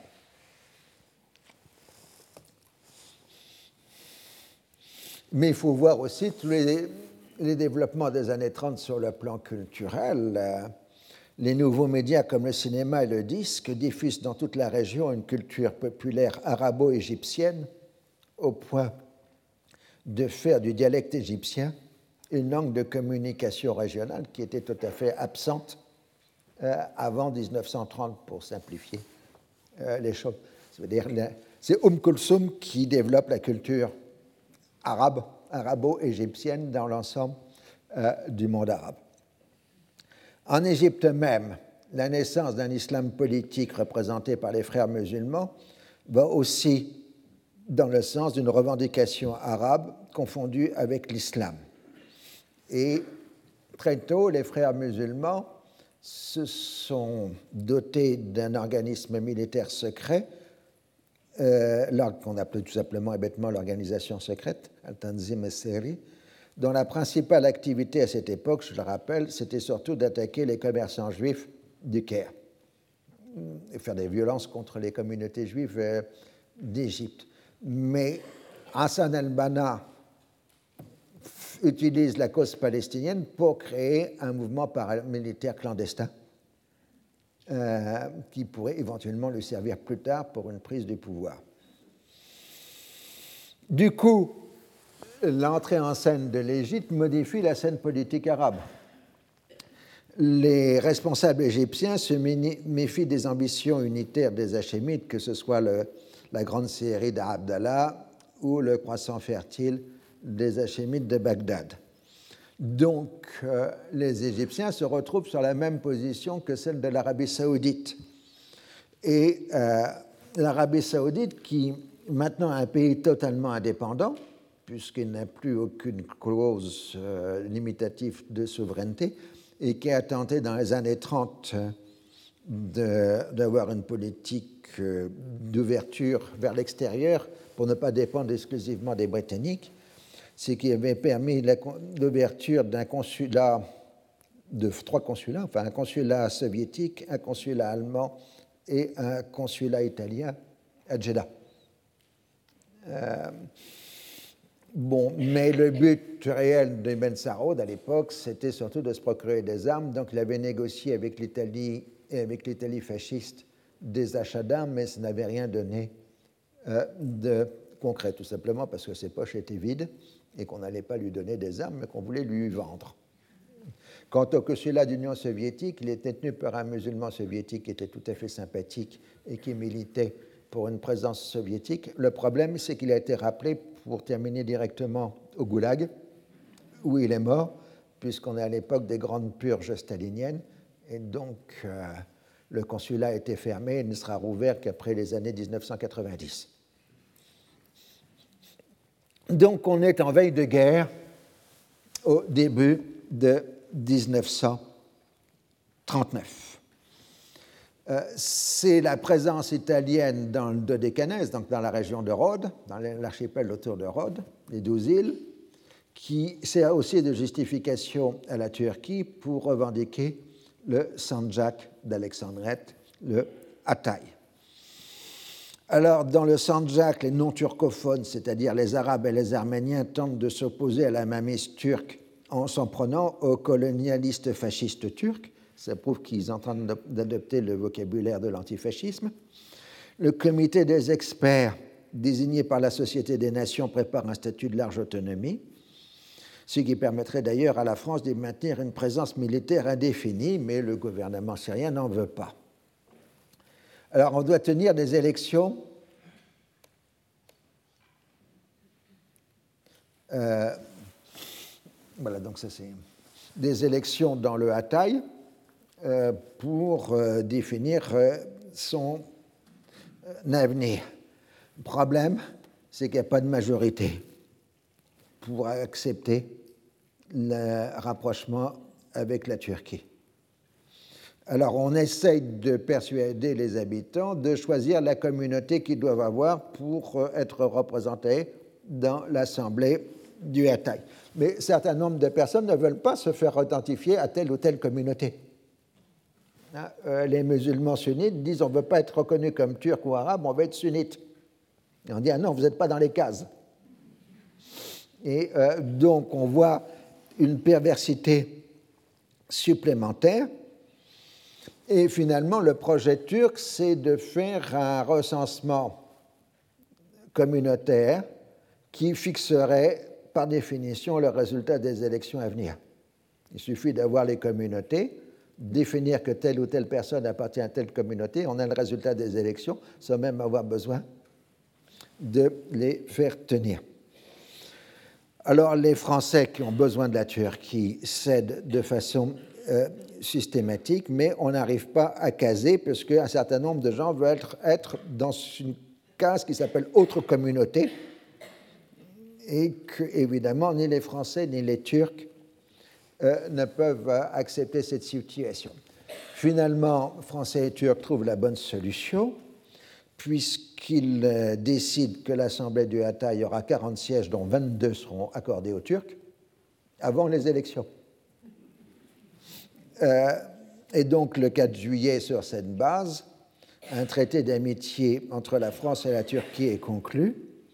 Les deux parties s'engagent à ne pas commettre des actes hostiles politiques et militaires par rapport à, à l'autre, et en cas d'agression contre l'une des parties, à ne pas soutenir l'agresseur. Et dans la foulée, l'armée turque entre dans le Sanjak. Donc les élections peuvent se tenir correctement en présence de l'armée turque, et euh, donc, euh, comme on a simplifié les calculs en mettant un candidat par poste, euh, l'affaire est réglée. Et sous le contrôle des militaires français qui restent encore dans le Sanjak, on procède à la turquification du territoire. 80% des chrétiens du Sanjak, en particulier les Arméniens, quittent le Sanjak dans les semaines qui suivent les Français vont réinstaller les Arméniens dans la Beka euh, syrienne, à Ranja, où ils sont toujours là. Enfin, il y a toujours une présence arménienne euh, dans le camp de réinstallation des réfugiés arméniens euh, d'Alexandrette. Évidemment, les biens des, des, gens qui ont quitté ont été confisqués. De même, beaucoup de musulmans arabes fuient aussi le Sanjak pour repartir en Syrie ce qui fait qu'à la fin, il y a une majorité turque. Alors, euh, les nationalistes syriens accusent à juste titre les Français de trahison. Les responsables de la politique française, eux, disent que les minoritaires chrétiens et leurs défenseurs sont manipulés par les Italiens et les Allemands pour nuire aux intérêts stratégiques de la France. En clair, euh, les nationalistes arabes syriens vous disent nous avez bassiné pendant des années sur la protection des chrétiens d'Orient, mais vous les lâchez dès que votre intérêt vous conduit à faire un autre choix. Euh, c'est-à-dire, là, on a, si vous voulez, dans une dimension moins forte, le même choix dramatique que les Britanniques sont en train de commettre en Palestine. Il la guerre est imminente, il y a des choix géopolitiques qu'il faut faire, et donc on bafoue les principes sur lesquels on était établi, ici la protection des chrétiens d'Orient, euh, parce que la priorité absolue euh, est euh, la défense du territoire. Autrement dit, et il faut bien le comprendre, ce sont les anti-munichois qui donnent le Sanjak à la Turquie et les munichois qui s'y opposent. Hein, de la même façon que euh, ce sont en Angleterre les anti-munichois euh, qui arrêtent l'immigration juive en Palestine et pas les munichois.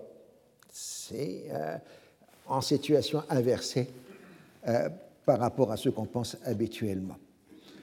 Peu avant sa mort, le 10 novembre 1938, Mustafa Kemal Atatürk avait adjuré ses compagnons d'armes d'agir avec prudence face à la nouvelle guerre mondiale qui s'annonce. La Turquie ne peut pas se permettre une nouvelle catastrophe comme celle des années 1912-1922. L'économie turque ne peut pas supporter le choc. 70% de la population est encore engagée dans l'agriculture. Alors, le successeur, je n'ai pas mis son nom là, le successeur euh, de Mustafa Kemal, c'est son vieux compagnon de garde, Ismet, le vainqueur de la bataille d'Inonu, et qui a pris comme nom patronymique Inonu, et euh, qui maintient cette politique de prudence héritée de Mustafa euh, Kemal. C'est agir pragmatiquement et prudemment et pas par idéologie en dehors du Hatay, il n'est pas question d'agrandissement territorial de la Turquie. L'histoire ottomane montre à la fois la nécessité d'une forte méfiance envers les grandes puissances et la nécessité du refus des aventures extérieures. Mais pour l'instant, la Turquie considère que son ennemi prioritaire, c'est l'Italie, puisqu'ils sont à 3 km des côtes turques. Et donc, ça amène la Turquie plutôt à s'aligner sur la France et la Grande-Bretagne, ce qui amène la conclusion d'un prêt de 16 millions de livres sterling par la Grande-Bretagne à la, Turquie pour acheter des armes britanniques tandis que le 23 juin 1939, de facto, la France abandonne ses dernières positions dans le Sanjak et les militaires français évacuent le territoire. Alors évidemment, pour le bloc national, c'est une catastrophe complète. Non seulement il n'a réussi pas à se faire obéir par euh, les minorités, il n'obtient pas la ratification du traité franco-syrien et il a perdu euh, le Sanjak. Par rapport à la situation sur le terrain, euh, comme nous sommes maintenant au printemps 1939, la marche à la guerre s'accélère, il est évident que les Français ne peuvent plus se permettre le luxe de tolérer les activités palestiniennes dans le mandat. Et donc, les Français ferment progressivement les structures de soutien à la révolte palestinienne, parce que là, maintenant, on revient à la solidarité franco-britannique, euh, puisqu'on est sur euh, pied de guerre. Alors, tente de le voyer et propose euh, à la France de servir d'allié politique en Afrique du Nord en utilisant son identité de leader musulman pour pousser les populations de l'Afrique du Nord française euh, à soutenir la République française dans la conjoncture qui est celle de l'approche euh, de la guerre. Alors, euh, les Français avaient voulu boucler le dossier de l'indépendance en assurant un statut définitif des communautés religieuses pour donner le maximum de garanties à ces minorités ce qui prévoyait le droit pour tous, y compris pour les musulmans, de changer de religion et à des musulmanes d'épouser des non-musulmans. Les ordonnances du haut-commissaire sur ce domaine sont rejetées par les chefs religieux musulmans et le gouvernement du bloc national démissionne en février 1939 alors que de violentes manifestations populaires en général, on date de là l'émergence du mouvement des frères, euh, des frères musulmans en Syrie, des, enfin des, ou des émeutes de février 1939. Et il y aura une très forte instabilité ministérielle jusqu'au moment, en juillet 1938, où le, le commissaire français suspend la Constitution réinstalle des collaborateurs de la France comme interlocuteurs politiques. Le haut-commissaire français Ponceau avait même pensé à un moment recréer, va créer un royaume de Syrie en proposant comme roi de Syrie Faisal, le deuxième fils d'Ibn Saoud, celui qui est à l'époque euh, ministre des Affaires étrangères de l'Arabie saoudite, le futur roi Faisal, mais c'est plus un instrument de chantage sur la classe politique syrienne qu'une volonté réelle. Devant la montée des périls, les chefs d'état-major britanniques avaient insisté sur le besoin de convaincre l'Égypte et les pays arabes de leur intérêt à respecter les obligations prévues par traité. La maîtrise du Moyen-Orient est indispensable pour la défense de l'Empire. C'est ainsi qu'est défini l'enjeu palestinien au début de 1939. On soupçonne, à juste titre mais sans preuve, que l'Italie et l'Allemagne ont apporté un soutien au moins financier à la révolte, mais c'était, en tout cas dans l'Allemagne, pour but essentiel de faire diversion à la situation européenne. La conférence dite de Saint James du nom du palais où se tient sur la Palestine s'ouvre le 7 février 1939. Les délégations arabes et sionistes siègent dans des salles séparées, les Britanniques faisant la navette. Weizmann pose le problème du danger que courent les Juifs d'Europe et du risque qui menace leur existence nationale. Les Britanniques répondent qu'ils ne peuvent pas ne pas tenir compte de l'existence d'un million d'Arabes palestiniens et de la nécessité de se concilier le monde musulman en cas de guerre mondiale. Les discussions avec les Arabes portent sur les engagements pris par les Britanniques. Des réunions informelles entre les deux camps portent sur la question de savoir qui doit être minoritaire en Palestine. Évidemment, chacun campe sur ses positions. La position maintenant développée par euh, les Britanniques, c'est la prolongation du mandat qui devrait permettre la constitution progressive d'un État palestinien qui ne serait ni juif ni arabe. L'idée est de donner aux juifs le veto sur l'indépendance et aux arabes celui sur l'immigration. Donc c'est la théorie du double veto ou du veto réciproque. Chacun se bloquant serait donc forcé de s'entendre avec l'autre le résultat est inverse. Chacun dit non. Ils sont d'accord pour dire non, mais pas pour dire oui. Pour les cinq ans à venir, il y aurait 10 000 immigrants légaux par an et 25 000 visas spéciaux pour réfugiés. La population juive atteindrait ainsi le tiers de la population totale. Les transferts fonciers seraient limités et des mesures de self-government permettraient de préparer l'indépendance dans un délai de 10 ans. Les Arabes comme Juifs refusent le projet et la conférence est terminée le 15 mars 1939, jour où l'armée allemande entre à Prague. Le président Roosevelt, qui fait face à une vigoureuse campagne pro-sioniste, demande aux Britanniques de suspendre la publication des décisions, ce que les, les intéressés font bien volontiers puisqu'ils cherchent encore à négocier. Les États arabes voudraient bien accepter les propositions britanniques et font porter la responsabilité sur les Américains si elles ne vont pas plus dans leur sens. En fait, et ça ce sera les mêmes reproches qu'on fera plus tard à Rafat, euh, on reprochera à Benjamin d'avoir amené les Palestiniens à refuser les propositions britanniques alors que c'était probablement le maximum que les Britanniques euh, pouvaient leur donner. Finalement, le livre blanc sur la Palestine est publié le 17 mars 1939. Je n'insiste pas, ça reprend les clauses que je vous ai indiquées, avec l'insistance aussi sur le fait que les États arabes sont maintenant des parties prenantes dans la gestion du dossier. La publication du livre blanc provoque des protestations véhémentes en Palestine de la part des mouvements juifs L'Ergoun s'en prend aux policiers britanniques, puis à la population arabe, multipliant les attentats contre la population civile, tandis que la Haganah se lance dans l'organisation d'immigration clandestine avec la complicité des autorités nazies, puisque ça passe par des circuits qui sont contrôlés par l'Allemagne nazie pour faire arriver les gens en Palestine.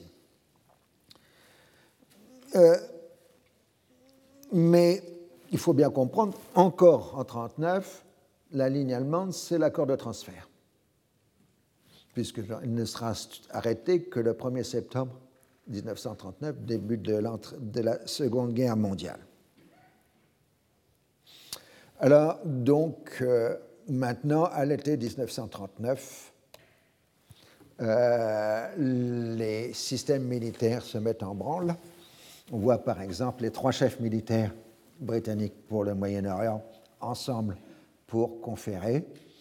Donc le, marin, Cunningham, l'aviateur et le chef euh, dans l'ordre, et Wavell, donc le commandant de l'armée de terre. Hein, donc ils confèrent ensemble pour euh, faire face aux menaces régionales. J'aime beaucoup cette photo parce que je la trouve très symbolique à la fois de la volonté de puissance et de force que les Britanniques essayent d'exprimer euh, à ce moment-là. La première nécessité est de coordonner, ce qui fait qu'en juin 1939, les Britanniques créent un commandement de l'ensemble du Moyen-Orient. L'occupation de l'Albanie par les Italiens en avril 1939 accélère le mouvement. En réponse, la France et la Grande-Bretagne accordent des garanties de sécurité à la Grèce et à la Roumanie, ce qui renforce la position stratégique de la Turquie. Les plans prévoient une action conjointe franco-britannique pour chasser l'Italie de l'Afrique, aussi bien en Libye qu'en Éthiopie et Somalie. Du point de vue maritime, la France a le contrôle de la Méditerranée occidentale, pour la raison habituelle, contrôler la circulation entre l'Afrique du Nord et la métropole et faire passer l'armée d'Afrique en métropole, comme en 1914. Et la Grande-Bretagne contrôle la Méditerranée orientale. Il faut rappeler que la flotte française de la fin de la Troisième République est une des plus fortes au monde. Euh, c'est celle de l'amiral Darlan. Euh, elle est la troisième ou quatrième marine au monde. Elle surclasse la marine italienne et la marine allemande. Et nous entrons donc dans la Seconde Guerre mondiale.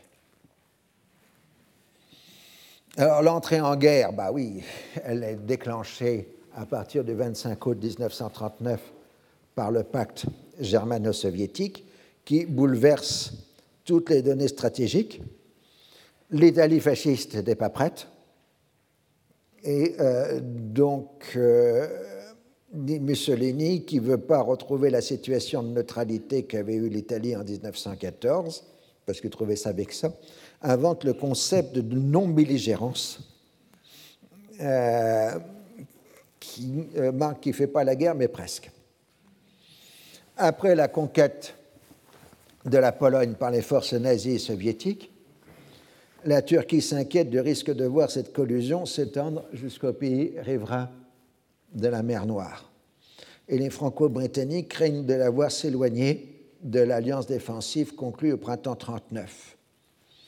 La diplomatie turque tente encore d'amener la Russie à participer au système de défense franco-britannique en Méditerranée orientale, alors que Staline cherche à détacher la Turquie de son partenariat avec les deux puissances occidentales.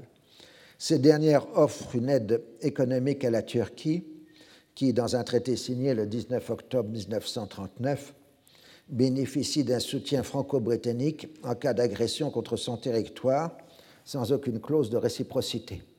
En particulier, les Turcs ont insisté sur le refus d'un conflit armé avec l'Union soviétique. Sur le plan des propagandes, la collusion germano-soviétique permet aux puissances occidentales de se poser en ennemis des puissances totalitaires, mais une domination coloniale ne peut pas vraiment convaincre les populations dominées qu'elle agit dans le sens des libertés des peuples. D'autant plus que les nécessités de l'état de guerre amènent à un durcissement des mécanismes de répression. Les États sous-traités, l'Égypte et l'Irak, n'ont pas d'autre choix que de rompre les relations diplomatiques avec l'Allemagne nazie et de mettre leur territoire à la disposition de l'armée britannique, ce qui est très mal ressenti par les nationalistes. Du côté sioniste, Ben Gurion marque la nouvelle ligne politique par sa phrase célèbre qui reprend le balancement de celle d'Herbert Samuel 25 ans plus, 20 ans plus tôt. Herbert Samuel disait traiter avec les Arabes comme s'il n'y avait pas le sionisme et traiter avec le sionisme comme s'il n'y avait pas les Arabes. Donc la phrase ici, nous devons armer l'armée britannique comme s'il n'y avait pas le livre blanc et nous devons combattre le livre blanc comme s'il n'y avait pas la guerre. Cette tactique qui permet à la main droite d'ignorer ce que fait la main gauche et qui est différent du en même temps d'aujourd'hui, ça c'est une incise, euh, signifie avant tout la priorité absolue donnée à la constitution de l'État juif sur tous les autres enjeux, comme la guerre et le sort des juifs d'Europe. Les institutions sionistes proposent une levée en masse des hommes valides du foyer national, mais les Britanniques refusent et au contraire tentent d'imposer un désarmement des milices juives. Devant le comportement britannique de respect des clauses négatives du livre blanc, la direction sioniste décide de concentrer les efforts sur la propagande dans les pays neutres avant tout aux États-Unis. Le livre blanc met en danger le seul endroit au monde où le peuple juif existe en tant que collectivité organisée. La priorité doit être donnée à la Palestine sur le sort des Juifs d'Europe. De toute façon, il est bien connu que l'opinion publique américaine est profondément hostile à une arrivée massive de réfugiés juifs et que la Palestine est un thème beaucoup plus mobilisateur. Du côté arabe, le Mufti, à partir de Beyrouth, tente une nouvelle négociation avec les Britanniques qui, dirait, qui le livre blanc contre une amnistie complète et la libération des prisonniers politiques. Mais les Britanniques refusent l'amnistie et donc la négociation échoue. Et le 14 octobre 1939, Benjamin s'évade de Beyrouth. Ce sera sa deuxième évasion. Il en fera quatre dans sa vie. Euh, sa deuxième évasion pour aller se réfugier en Irak, où il est accueilli par les nationalistes radicaux. En Irak, bon, certains, beaucoup de nationalistes sont germanophiles, mais surtout, ils haïssent la présence britannique. Et c'est bien là le mécanisme principal. D'autres, au contraire, euh, s'inquiètent du sort des petites nations en Europe qui préfigurent ce qui pourrait se produire dans les pays arabes. Enfin, beaucoup disent tout simplement que ce déchaînement de violence en Europe marque le naufrage de la civilisation occidentale qui nous a tant fait de leçons de morale. Saïd, en alliance avec le régent, continue de dominer la scène politique, mais doit faire face aux quatre colonels du Carré d'Or L'arrivée du, Mufti lui permet de relancer ses efforts de médiation dans le dossier palestinien, mais cela échoue. Et en mars 40, un nouveau gouvernement d'union nationale est conclu sous la direction de Rachid Ali al-Kailani et qui comprend tous les hommes politiques majeurs. En tout cas, il n'y a pas de guerre dans la région, puisque l'Italie est en non-belligérance il y a quelques sous-marins allemands en Méditerranée, mais comme les Italiens refusent de les ravitailler, ils disparaissent rapidement. Et le dispositif militaire franco-britannique est encore faible. La France envoie le général Végan au Levant, rappelé au service à 73 ans, pour créer le théâtre d'opération de Méditerranée orientale, le TOMO, la première ambition est de pouvoir disposer d'une force armée suffisante pour intervenir dans les Balkans en cas de pénétration allemande dans cette région et éventuellement de pouvoir renouveler l'expérience du front de Salonique durant la Première Guerre mondiale, puisque vous savez qu'on prépare toujours la guerre précédente. C'est qu'une vieille règle euh, militaire. Donc j'arrêterai là. Euh, vous ne saurez pas avant la semaine prochaine qui a gagné la Seconde Guerre mondiale donne quand même une image. La guerre du désert. On va sentir le sable chaud. Retrouvez tous les contenus du Collège de France sur www.colège-2-france.fr.